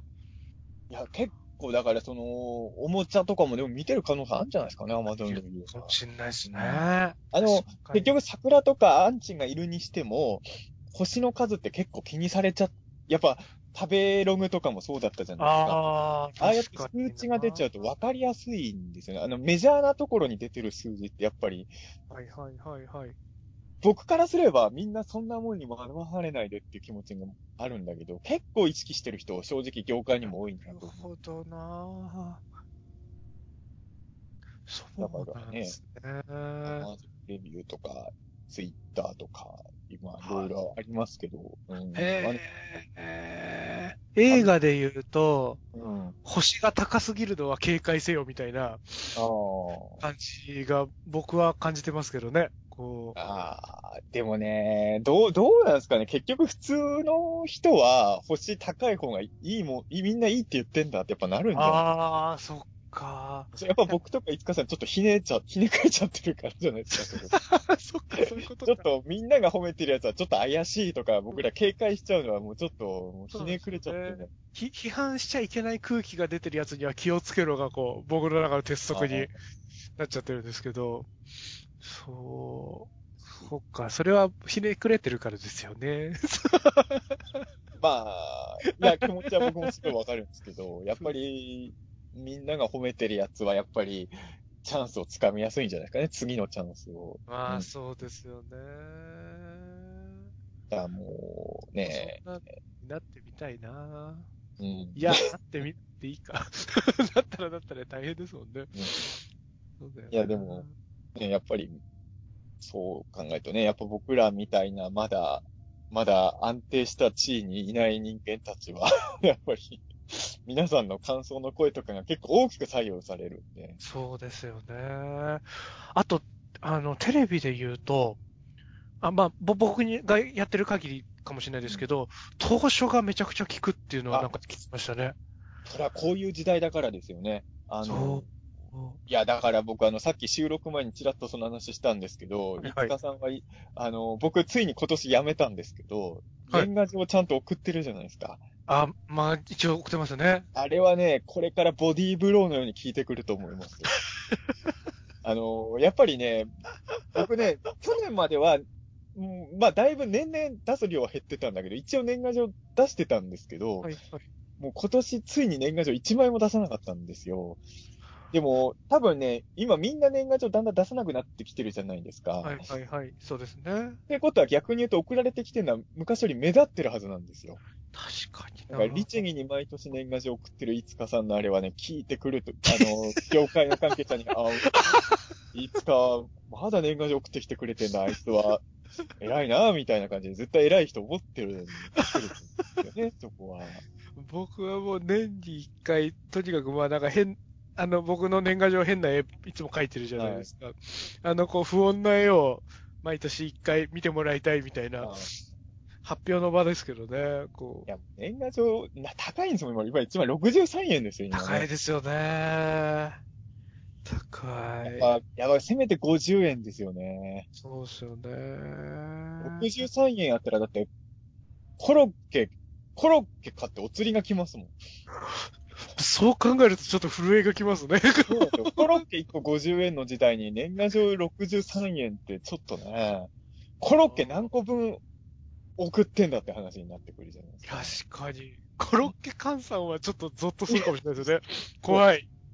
そうなんですよ。僕やっぱり年賀状かコロッケかで悩んで、コロッケ食おうっていうどれだけのの期間、お腹いっぱいでいられるかって考えちゃうと、ちょっと不安がよぎりますよね。いや、でもね、よく考えたら、やっぱりあい、やっぱこういう大事ですよね、本当はね。だから、もしかしたら僕来年年賀状復活させた方がいいのかなと思う。いやー まあ気の向くままでいいと思いますけどね。なんかその、いや、いやらしい心で書くもんでもないじゃないですか。まあ本当は、そうもそううそ。そうですね。なんいや、僕はでもあの、はい。性格やらしいから、いつかさんの年賀状を見た直後に、はい軍師やのう、みたいな感じで。策略かよのう、みたいな。そうやって人心を掌握しているのですね。もうあの、タイガードラマの BGM がその時脳内に そっか。まあでも気を気をつけないとな。でもそう、そうですよね。送られてきてはい、こいつは、こいつはそうやって、こ、媚びを、いやいや、あ、いや、いや絶対に取る人もいるってことですもんね。それは本当にあの、さっきの話と全く同じなんですが、僕がひねくれてるだけだと。本当に。普通の人はそんなことは思わないと。うんうん、いや、あのーまあ、さっきのね、話をちょっとだけ、あの、はいその流れというか戻すと、やっぱお手紙っていうのは効果があるってことですよね。みたいですね。本当あの、一通、二通とか、本当その何百通とかそういうことじゃなくて、本当に数少ない当初のおかげで、うん。あの、番組の首の皮がつ、つながったみたいな話とかも聞いたことありますし、本当に大体の人はもうネットの書き込みぐらいで済ませちゃう時代にわざわざ手紙を出すっていうのが、やっぱり、だからやっぱりその労力とかって人の心を動かすんですよね。やっぱネットの書き込みって軽いんでしょうね、そういう意味では。まあもちろん、その軽いって言っても僕らはそれにすごい助けられてますけれど、あのーやっぱりお手紙、前、水木しげる先生もそれありましたもんね。あ、えーそうなんですね。あ、悪魔くんか何かが打ち切りになろうとしてたのを、たった一通の手紙のおかげで続刊が、続きが。ええあ、そうやっぱりあ熱心なお手紙っていうのはね、心を動かすんでね、ぜひあの、たけしたかし応援してる方は、二人が仕事してる何らかの場所に直筆でね、応援 手書きで書いてくれると。うーん。それで、ポッドキャストで出せって言われたんで出しました。それ書いて、それ書いて、絶対書いていけないよ。それね、この間あったんですよ。あのね、緊急検証のね、あの、もっと頻繁に放送してほしいってね、ツイッターに来て、あの、そう思ってくれるのは嬉しいけど、僕にはどうにもできないじゃないですか。はいはいはい。あの、ぜひそういう声を、あの、番組の制作側の方にもお伝えくださいみたいなことを僕が返したんですよ。そしたら、僕のそのツイートの URL を引用して、あの、あの、ファミリー劇場の公式のツイッターに、中澤さんもこう言ってますし、私を見たいです、みたいな。いやいやいや、それじゃないよ、って思って、僕が言ってたとかいらないだろう、みたいな。ありがたいですけどね。あありがたいですけど、そうですよね。中澤さんが導いたって取られちゃうと、あんまり効果が薄くなっちゃいますもんね。だいぶ薄くなるんで、僕が促したんじゃなくて、自分の意思で公式に言ってるっていうのが大事ですからね。うん、そこを、ね、ちょっと思います。いや、ありがたいんですよ、もちろんね。それもね。ありがたいんだけど、できればあんまり僕らの関わりないところで自発的に応援してるように見えた方が、ね、皆さん、やっぱ、おやっぱ、もう、これはもうちょっと伸ばした方がいいのかなって判断してくれますからね。うん。いざポとなったらーカード、ポーカードの場合お互いに。どこにハガキ送ればいいんですか？多分テレ東さんですかね。テレ東さん。様当てでいいんですか？な、なんかあ担当。多分、あのーアニメ曲とか、なんかその、なんかご意見はみたいなとこあったんですよね。確かテレ東さんのサイトとかに。あ、その場合でもメールですかね？メールか、なんかこう、住所が書いてあったか、なんか、あった気がするんですよね。あとは、スチャ、スチャダラパーさんのファンレターに、あの、ライブの幕間のトークゲストに、飯塚さんどうですかって書くってましたね。そうですね。いやはい、そう、年末にスチャ、スチャダラパーさんのライブ行ってきたんですよ。あ、言ってましたよね。はい、言ってた。はい、で、あのー、ヨンザマイクって、あの、フォーカードの書き下ろしで主題歌にしていただいた曲、初めてライブでお披露目がその時あって、はい。で、あのー、ゲストで来てくださってる化石サイダーさんとロボチューさん。はい、で、あのー、ヒップホップやってる方が、うん。そのゲストで参加して、こうマイクが4本になって、ちゃう歌ってるラップやる人が4人になるから、こう、フォーカードと重ねてみたいな感じを、こう、ギミックを作ってくださっていて、はい。まあ、その4人で、こう、あの、初めて生で、ヨンザマイク聞いたら、すごい良かったから、なんか、もっと、もっといろんなとこで、こう、みんな聞きに行ってほしいですよね。フォーカード好きな方、ちょっと聞きに行ってほしいなと思って。うん。そう。なんか MC で僕いるって知ってたからいじってくれたりとか、えー、すごいありがたかったんですけど、ぜひ来年さ、今年30周年らしいですからね。シアダラパーさんえー結成。なんで。スチャダラパーさんの PV を、フォはいーカードの飯塚隆さんに作らせたらいいんじゃないんですかっていうファンレターを出してもらえる。あ、それも嬉しいですね。ようでね。そう。なんか、そうですよね。シアダラパーさん人形を使った PV とかありましたもんね。ありましたよね、実際の前のね。そう。二人のような気するけど。すごいですよね。あの、サマーランドみたいなとこで、あのうん、こう、ウォータースライダー人形が滑ってる映像、すごい覚えてますけど。ありましたもんね。こういう、まあそうやって周りでね、盛り上げていくしかないですもんね。ねねいざとなあったらお互いに。出し合いましょうか。はい。お互いにいざとなったら出し合いましょうあか。匿名で。匿名か。まあそれはそうですよね。匿名じゃなくてバレちゃいますもんね、多分ね。うんいや、でも、ほん、まあ、本当にね、あの、あんまりね、こういう風に、あの、番組の中で応援してくれ、応援してくれっていうのもなんかもうね、もう、情けない限りなんですけれど、やっぱ本当に、僕らはまだそういうのが必要ですよね。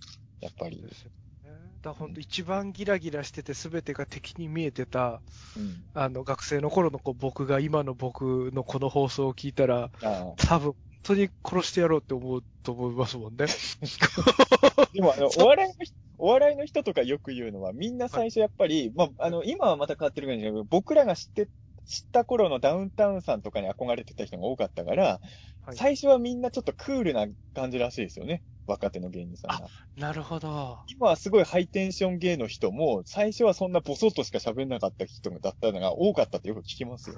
ああ、確かにそれ聞きますね。そうですよね。バンバン前に出るような芸は俺はやらないぜとか言ってた人がある時気づいて、いや、こそれじゃダメなんだってなるっていうね。それはやっぱり僕も何度も繰り返してますけど、もう格好つけてる余裕はないぞっていうふうにだんだん。そうですよね。ちょっとこう、何振りかまってられなくなってきてる感はありますもんね、やっぱり。でもね、僕、未だにツイッターで拡散希望とか書けないんですよ。いや、あれは書けないですよね。僕希も、望はね、僕も。恥ずかしくて。書けない。うんはしねそうですよね。ようやくハッシュタグをちょっと1個か2個はつけられるようにましたけど。僕もハッシュタグ少しずつ使うようにししてきました。うん確かに。うんそうですよね。そう、だから、そうですね。まだテレはね、ないわけではないあるはあるんですけど。うんそうですね。いや、それで言うと、こう今年の抱負とか、はい今年どうしていくかみたいなことにちょっとつながるんですけど、はい。そのこう、照れたりとか、はい。あの、自分に本来、生理的に向いてるか向いてないかというと、その気ままにやってそうはならないことを、はいでもやらなくちゃと思ってこうやったりすることとかもあるじゃないですか。はい。なんかそれを、やる、やった方がいいのか、そもそも生理的に、あのー自然な状態うのんことしかやらない方がいいのかで、僕今年どうしていこうかすごい迷ってて。おー。なるほどね。なんか得意なところを伸ばすのか弱点を補っていくのかみたいなことと一緒かもしれないですけど、はい。どっちがいいのかなと思って、今更ながらすごい迷ってるんですけど、難しいですよね。そこだってね。いや、多分、はいこ僕の勝手なイメージですけど、はい、はい。大宇宙の王者を聞いてる人、しかも、えっと、高橋サイドからこの番組を知って聞いてる人は、今まで通りでいいよっていう人の方が多いと思うんですよ、多分ね。はい、はい。それは今までの高橋が好きだから。多分。そうですね。ついてくださってたらそうですよね。確かに。これってね、何でもそうですけど、新展開をやろうっていう時って多分ね、そうですよね。でも、今まで支持してた人と違う人にも届けたいからそういうことを考えてるってことですもんね。その、もちろん今まで応援してくれた人も大事にしつつ。ああ、そう、まあなんか、届けたいというか、はいえーっと、なんだろうな。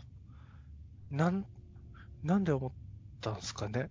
いや、ちょっとわかんない。待ってください。ちょっと待ってください。ごめんなさい。えっと、そうですね。えっと、間口を広げたいとか、より広く届けたいみたいなこととしてっていうよりは、はいなんかこう、僕自身が、えっと、作品を作り続けて、その作った作品に対していろいろこう、こういう作品ができましたとか発信していくわけじゃないですか。うんはいなんかそれの、その、発信していくやり方が、えっ、と、なんかこう、いろいろ無理してとか、あんま柄にもないことというか、ちょっと負荷がかかることをいろいろやったりしたものの、うんそんなにこう、かといってそれが間口が広がることとか、普段届いてない人に届くことに、繋がったのかどうか、ちょっと自信が持てなくなってるみたいな感じですかね。だから、ならばいっそのこと、こう、ずっと、そのまま分かってくれるまで自分の、こう、生理的にピタッとくるやり方だけでずっとやってた方がいいのか。その話を聞いて思ったのは、去年はじゃあちょっと無理して違う面を出して告知とか頑張ったんですね。そうですね。ハッシュタグをつけました。あ すごい些細かもしれないですけど、そうですあ。ね。とかあんまり、フォーカード以前の作品で、いつかさんそういうこと、多分フォーカード以前の作品の時よりは、あの、タイムラインが賑わってる感じは僕は感じたんで、そうですよね。それは菊川さんがリツイートしてるっていうことですけど、要はそうですね。なんかリツイートも、そうですね。リツイートは、なんか無理より、なんかこう、せっかく言ってくれてる人だから、こういうふうに言ってくれてる人がいるってことを、こう、見てもらった方がいいのかな、みたいな、ちょっと前向きな気持ちでは今、あるので、あ、だからリツイートとかも新しく始めてみたことかもしれないですね。あんまり今までやってなかったですね。そうですね、そうですね。お気に入りすらしてなかったですよね、僕、こあ。う、心の中ではすごい、きありがとうって思ってるんですけど、なんか恥ずかしくて、あの、なんかこう、そうですよね、こう、俺を好きでいてくれてありがとうみたいな風に感じるんじゃないかと思って、怯えて何も押せなかったみたいな日々だったんですけど、そういうのをちょっとやめてみた、みたいなことで、そうですね。だから、ハッシュタグとかリツイートお気に入りは、思ったより、やってみたら嫌じゃなかったというか、う理にかなってることもあったなと思うので、こう、気の向くままにやっていこうかなと思うんですけど、あはいそうですね。だこれ以上にやるべきなのかとかあってあ。感じですかね。なんか、そう。これ以上やる場合って何をやるんですかね。そうですね。ちょっと自分の限界を超えて頑張るみたいな。僕の、はいはいはい。友達は、あの、なんかツイッターでバズりたいときに、すぐ女装しますよ。いやなんか、メイド服とか着たらね、すごいリツイートされてて。あ、この人なんか拡散したいときは女装するんだなっていう友達が一人いるんですけど。どう、どうですか？それは作戦。女装に関しては、僕ガは、ガール、ガールベア的なね。そう、女装はすごく、あ、でも夢で、なんですよね。夢なんですか？そう。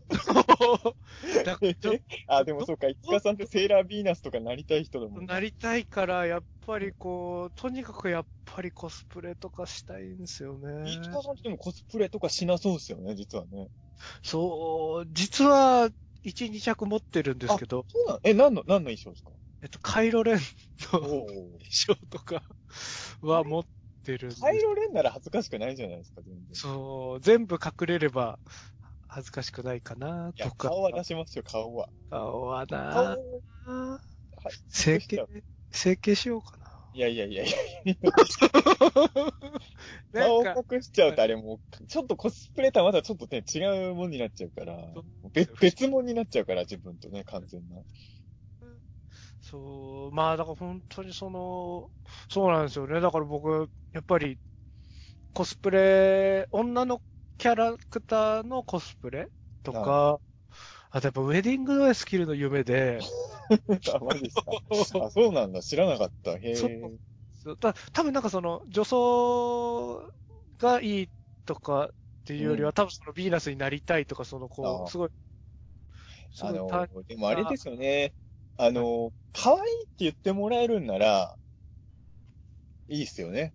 あのそ僕、だから昔、あの、いろいろあって、まあその経緯はもう省きますけど、はいセーラー服着て渋谷歩いてたことあるんですよ。う、そう歩ないんですてたっていうか、一歩いてたことあるって言ったらしばらくやってたみたいなんであれですね。数時間やったことあるんですけど、はいはいはいはい。あのーやっぱり恥ずかしかったですけど、あの、大体の人が気持ち悪がるじゃないですか。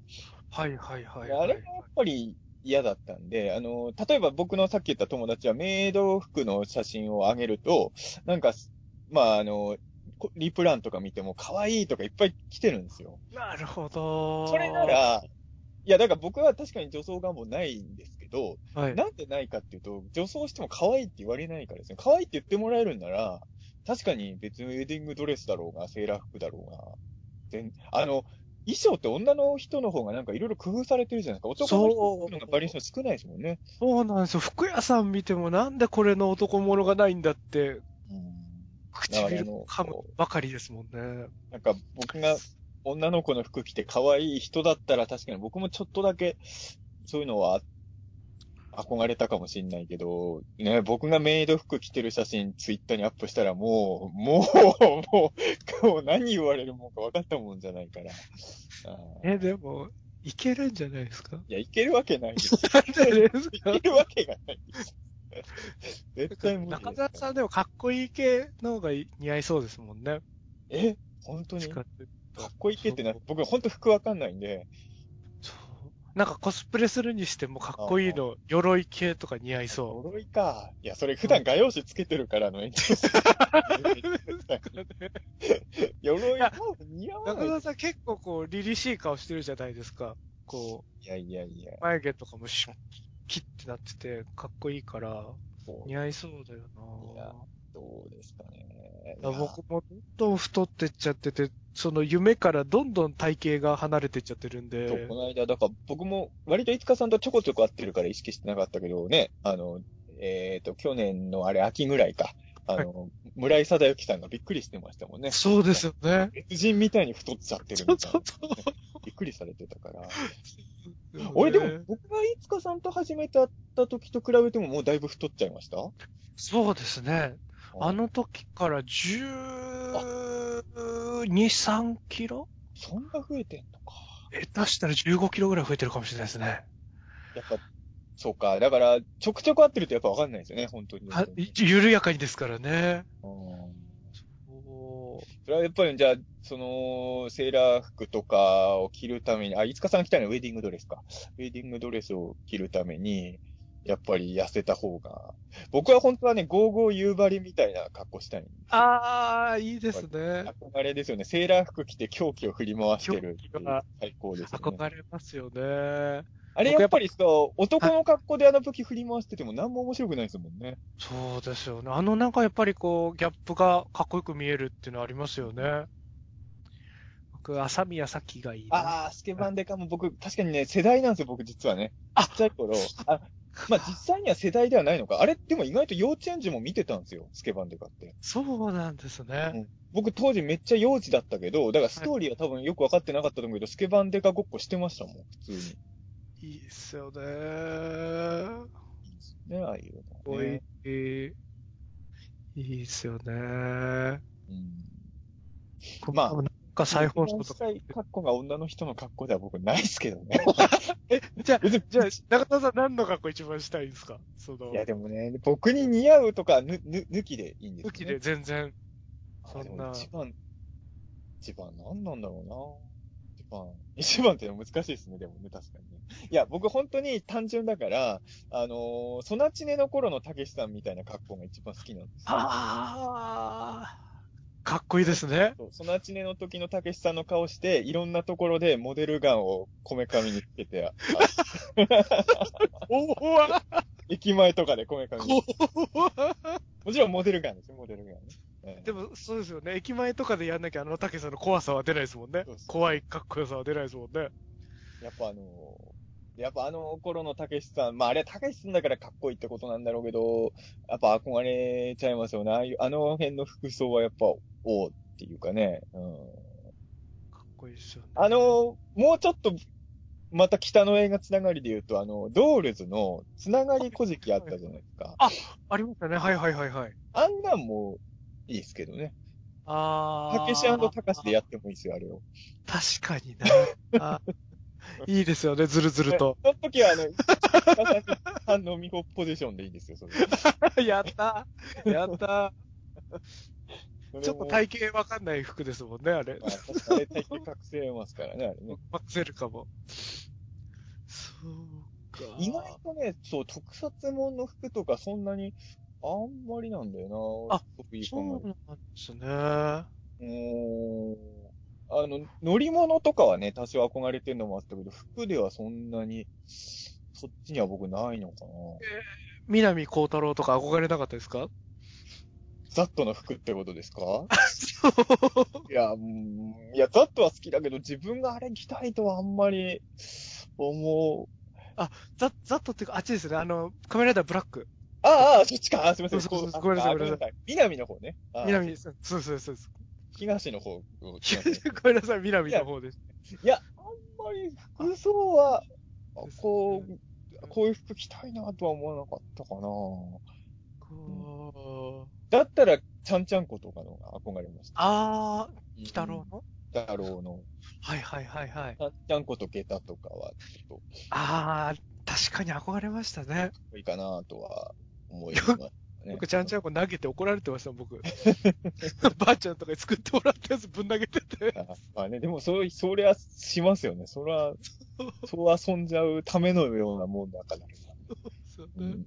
確かになその辺は、いや、今年はあれですかね、服装にもうちょっとこだわるみたいな方法もある。ああ、そう。僕、痩せるですかね。あなんかやっぱ変な T シャツ着るの好きなんですけど、はもうちょっと T シャツを着るとおっぱいとお腹が、あの、出てるのがバレちゃうぐらい太ってきちゃったんで、飯塚さん、そうか、だから、だいぶ前に夕張で一緒にお風呂入ったりしたじゃないですか。はいはいはいはい。最近、飯塚さんのお腹具合がちょっと僕あんまりわからないんですけど、結構もう出てきちゃってる。もう完全にあの、お父さんって感じになってますね。ビールを飲んでるお父さんみたいなやっぱ。年なのか、あの、今、穂積くんがね、あの、顔つきからだとわかんないけど、すごい腹出てるんですよ。あそうなあのんですね。人すごい服でごまかせてるんだけど、この間ね、なんであんなことになったかわかんないけど、動画撮影してる時に、穂積くんが急にね、腹出してね、腹をかき出したんですよ。ど動画撮ってんのに。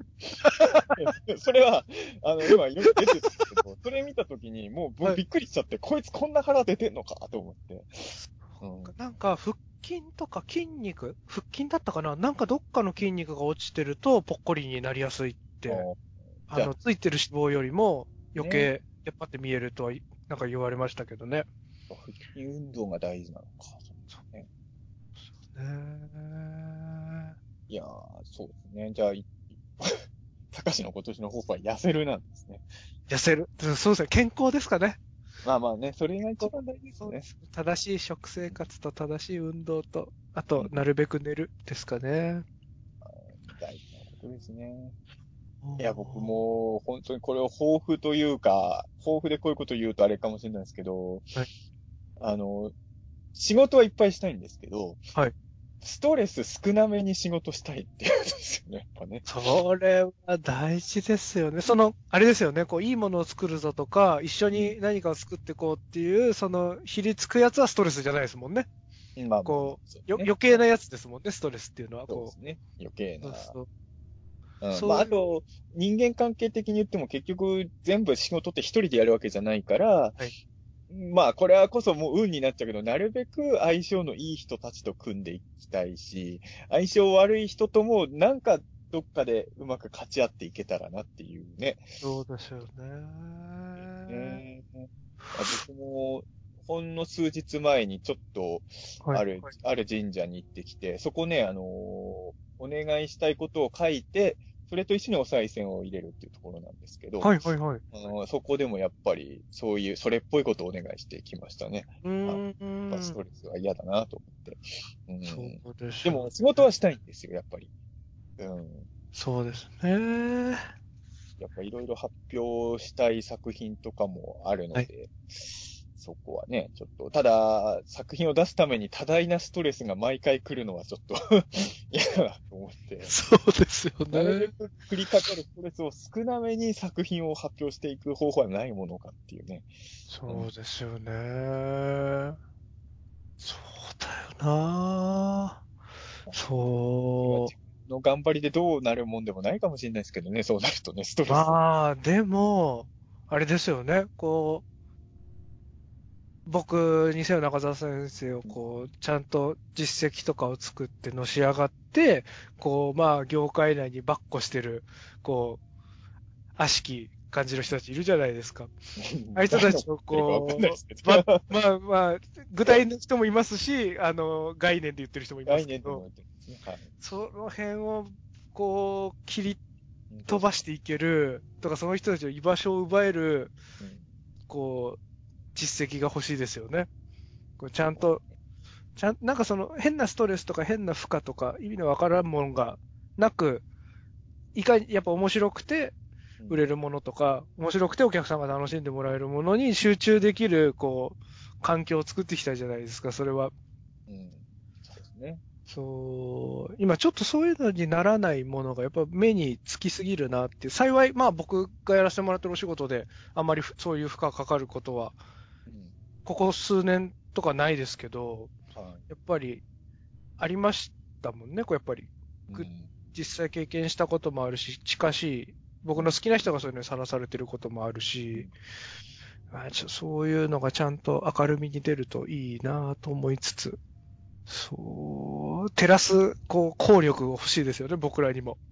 こう、僕らが言ってもただ、なんか今、今言ってても、なんか、売れてない人が言ってるだけ見たく取られちゃうし、本意が伝わんないだろうな、みたいなこともありますけど。そう。あ、でもそれで言うと僕今年の抱負はね、あの、はいいろいろあるんですけど、僕の周りを見てるとね、はい。あもちろん100%嫌いな人とは仕事はしないんですけど、はい、はい、はい。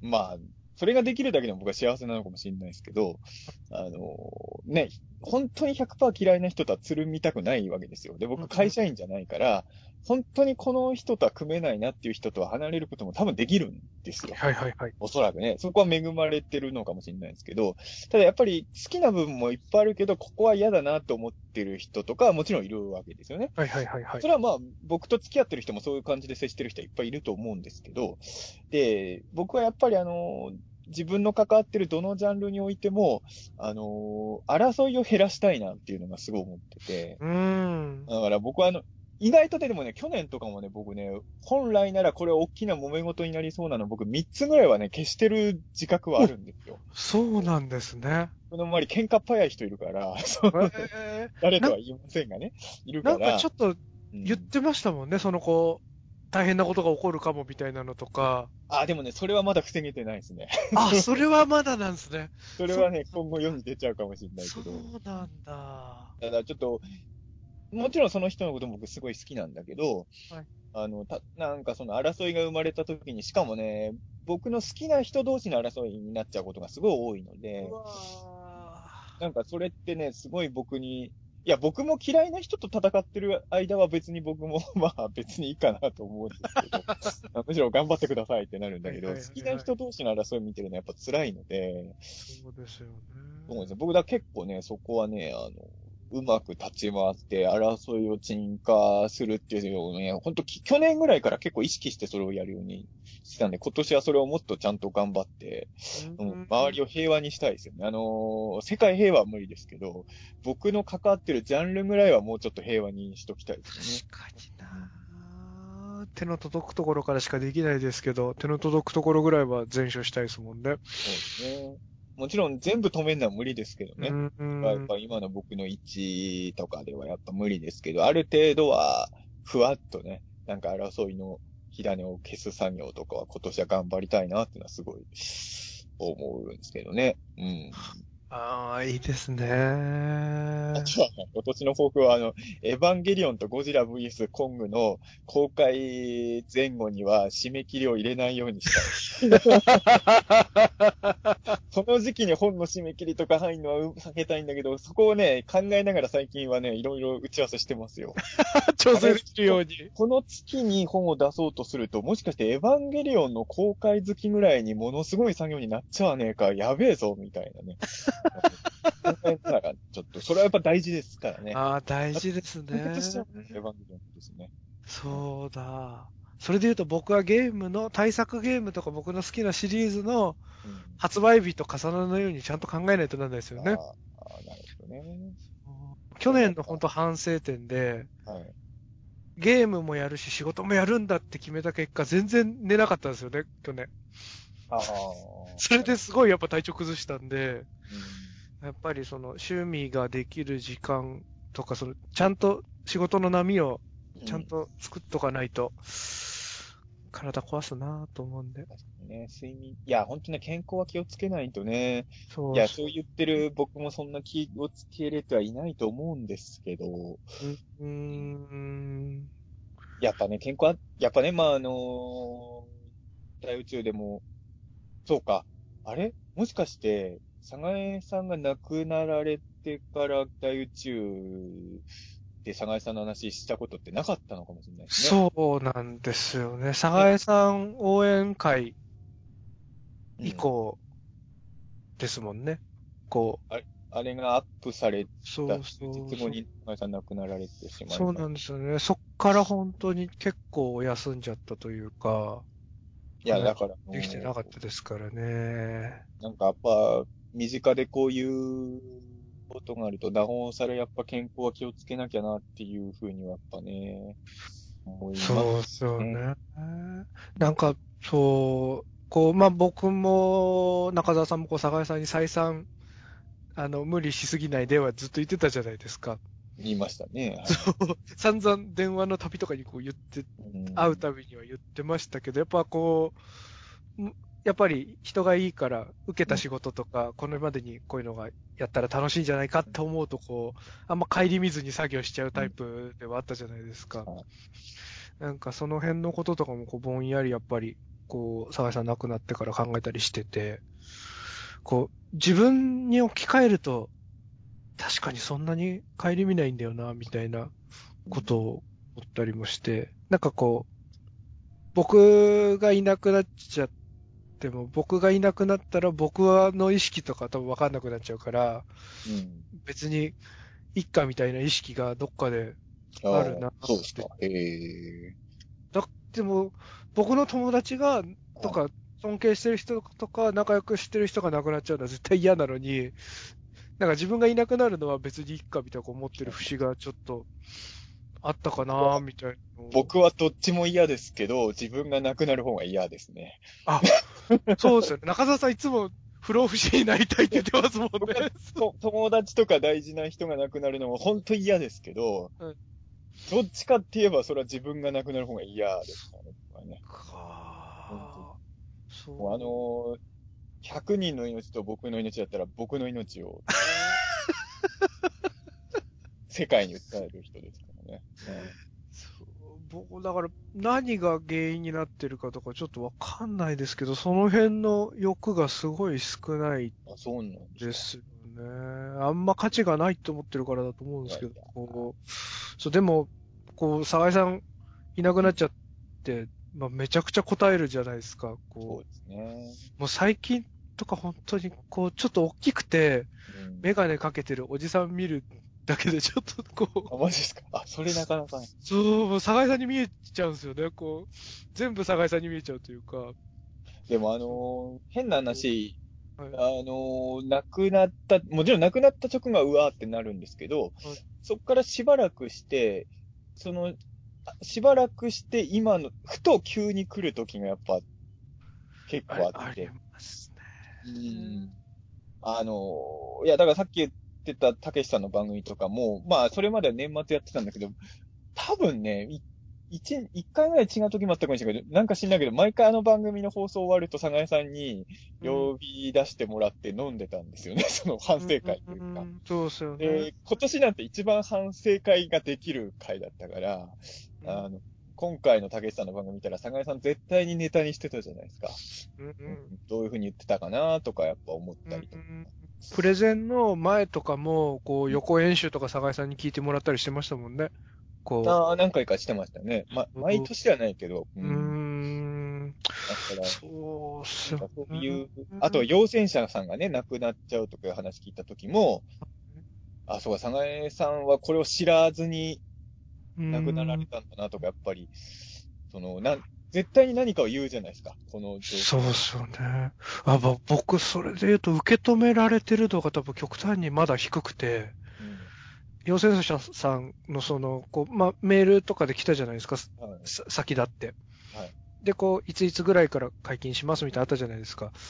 で、あの時にやっぱ、サ井さん何言ってるかなって一回、サ井さんのアカウント飛びましたもんね。あ、こ本当に。うそう、本当になんかもう忘れちゃってる時あって、なんか、僕と、こう、サ井さんの関わり方とかって、あの、はいもちろん、あったりもしてましたけど、こう、なんか、サ井さんがふとした時に、電話してくれるみたいなのが結構多くて、はい。一月に一回ぐらいは電話してくれてたんですかね、多分。うんだからなんかこう、あ、ここ、で、忙しいと人、かかってこない時とかもあったりして、最近忙しいんだな、みたいなふと思ってる時が最近もあったりして、いや、もうなんか、ちょっとたまんないっすよね。ステーキガスト行くたんびに佐賀江さんをね、思い出す。あーあ、そう、まつわることとか本当に思い出しますよね。あの、僕、爆弾ハンバーグはい。の、の横を通ると、日立の牛久の、はい。通るとやっぱ思い出しちゃうんですよね。なんか、い一回一緒に行ったことがあって、そこに。あそうはい。そう、なんか、また行きたいねなんて言ってたうん。で、うーんって思っちゃいますけど、なかなかね。あ、そうか。ですよね。で、僕、なんですかね、竹内さんが出てる番組の再放送とかも、はいあの、ドラ予約とかで予約して再放送とか、ご飯とか食べながら見てるんですけど、なんかやっぱいるような気がずっあ、と本当ですか？してて、で、僕、その、こう、まあ、本当にその闇、世界の闇図鑑とフォーカードでお仕事して、その収録とかも本当にぎゅっと短い時間なので、ゆっくりお話しする時間とかも特になかったので、その、こう、どこまで、すごく仲良くなれたかっていうとそこではなかったものの、その、こう、役者さん同士の関係性とか見えてるわけじゃないですか。はい。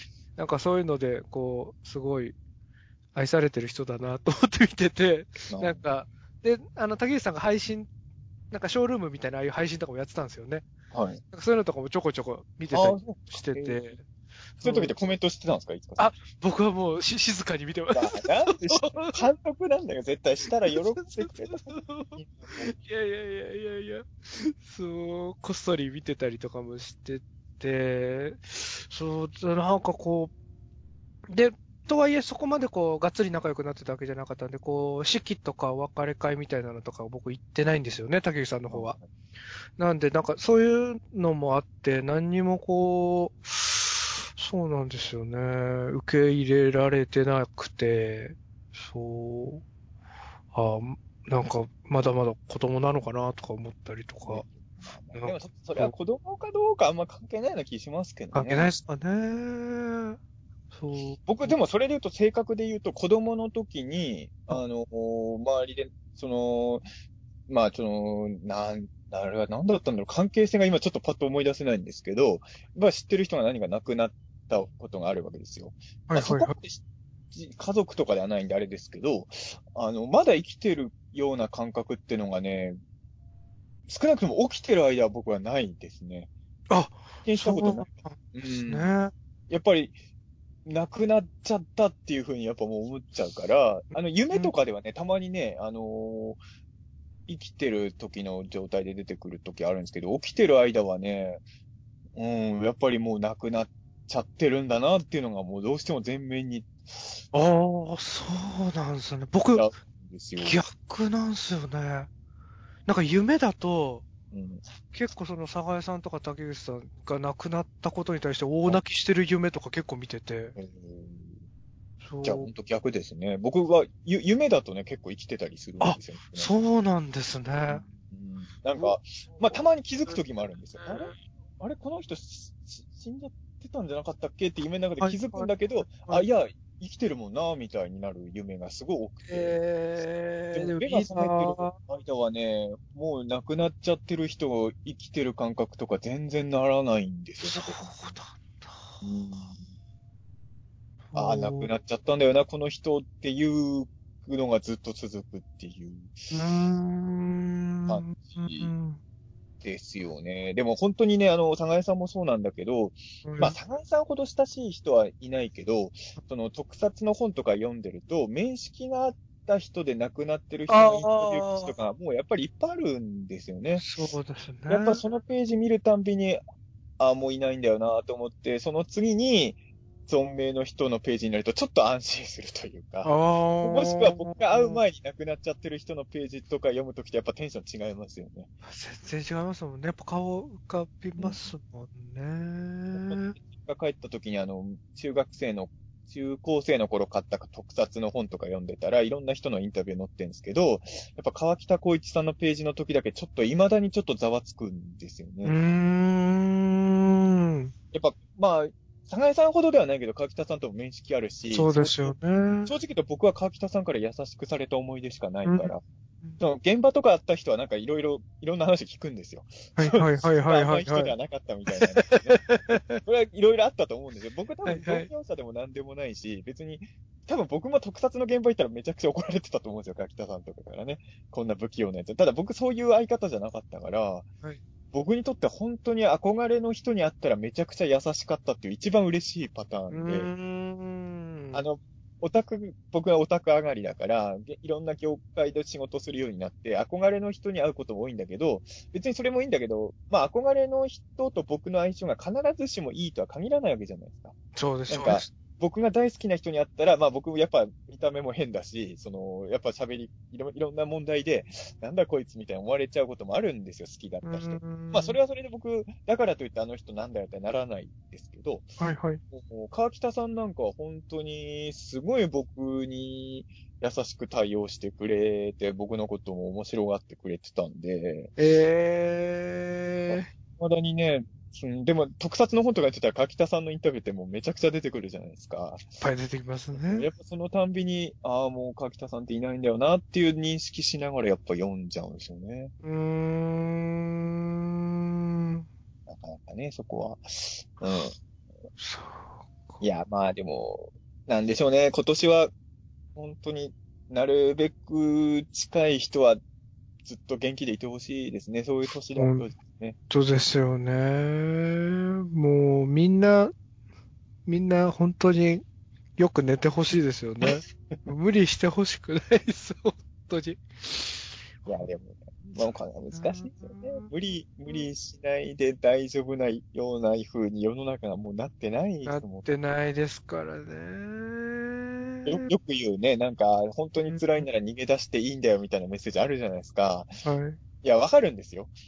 まあ変な話、極論言えば自殺とかするぐらいなら絶対逃げた方がいいと思うんですけど、逃げ出した先のフォローがないじゃないですか、ああいうものね。そうですね。やっぱそれも、うん、難しいな。そうなんですよね。やっぱ僕、今、いや、いくつかのやってる仕事の中で、この環境はちょっと良くないなと思ってる仕事もあるんですけど、はいはいはいはい。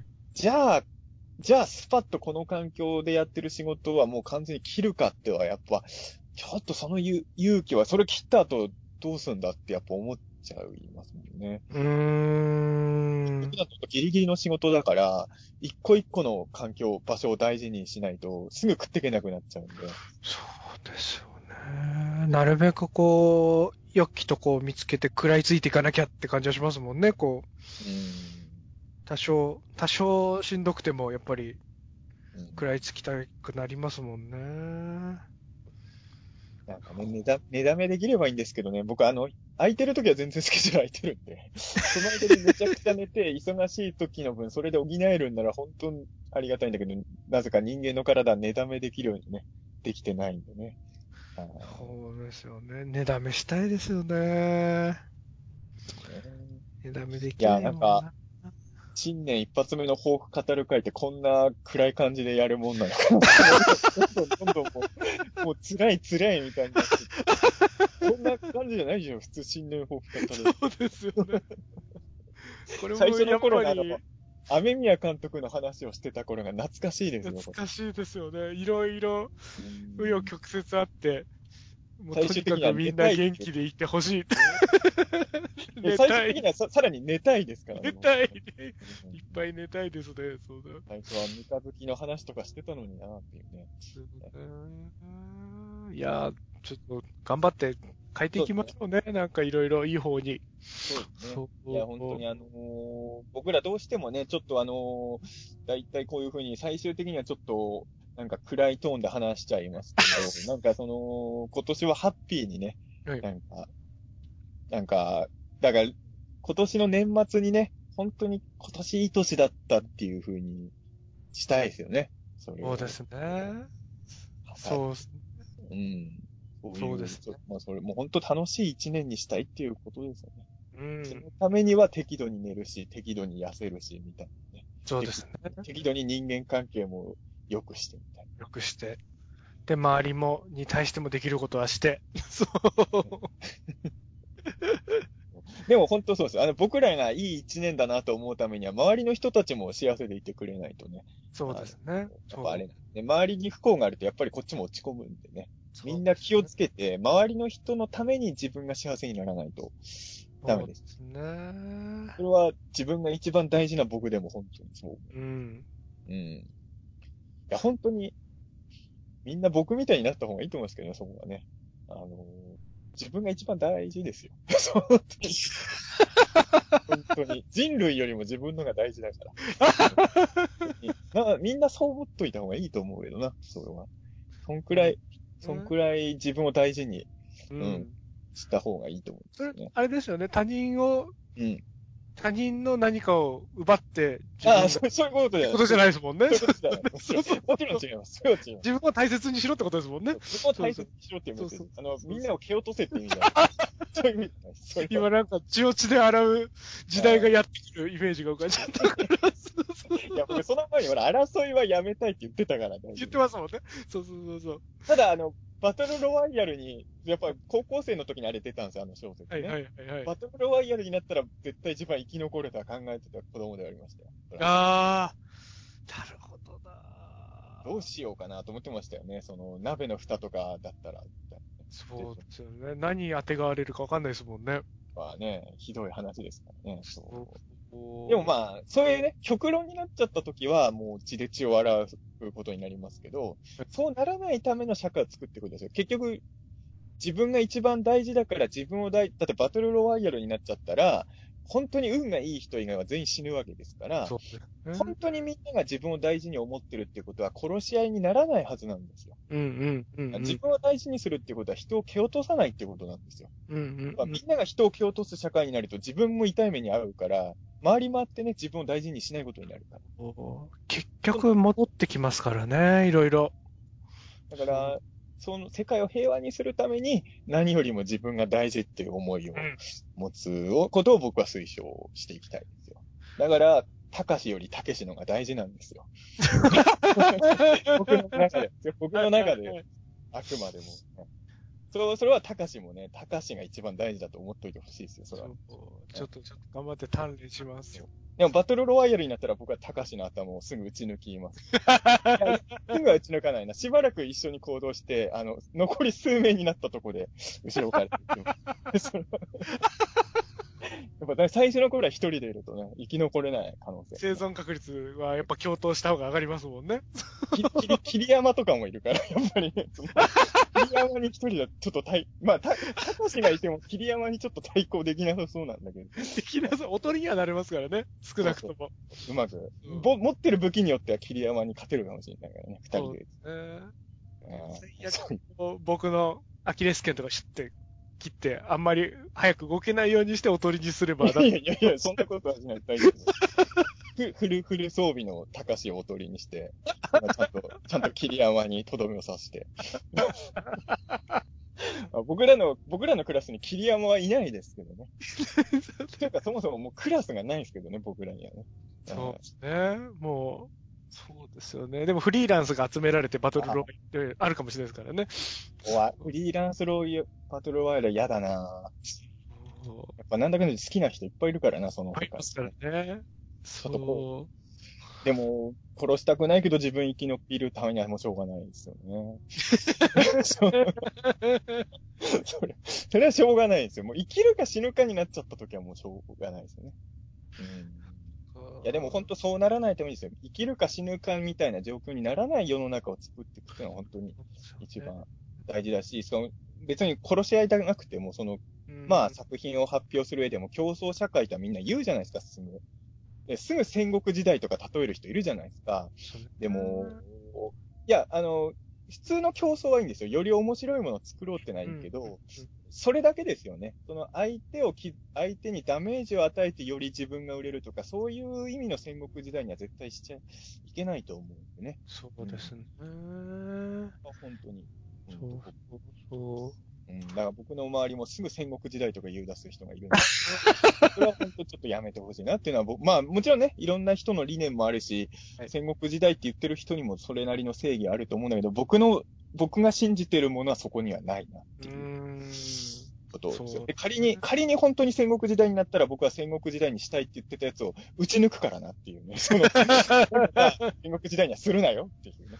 そうですよね。まあ、社会とかみんなの暮らし、日本において言えば、だいぶ逼迫はしてきちゃってますからね。だから、なおのこと、そうなんないように、こう、一人一人やっていかにゃと思いますよね。そういうものを僕もいつかその作品で発表していきたい。やっぱり世の中が平和になるためのね、作品を、そうですよね。あのもう、もうちょっと、なんだろうな。まあ、まあ、もうちょっとなんかダメ、ダメな、ダメというか、なんか弱い、弱々しい人たちも居心地のいい世界に できるようなメッセージを発信していける作品を作っていきたいなっていうのが僕はやっぱりうーん。うん。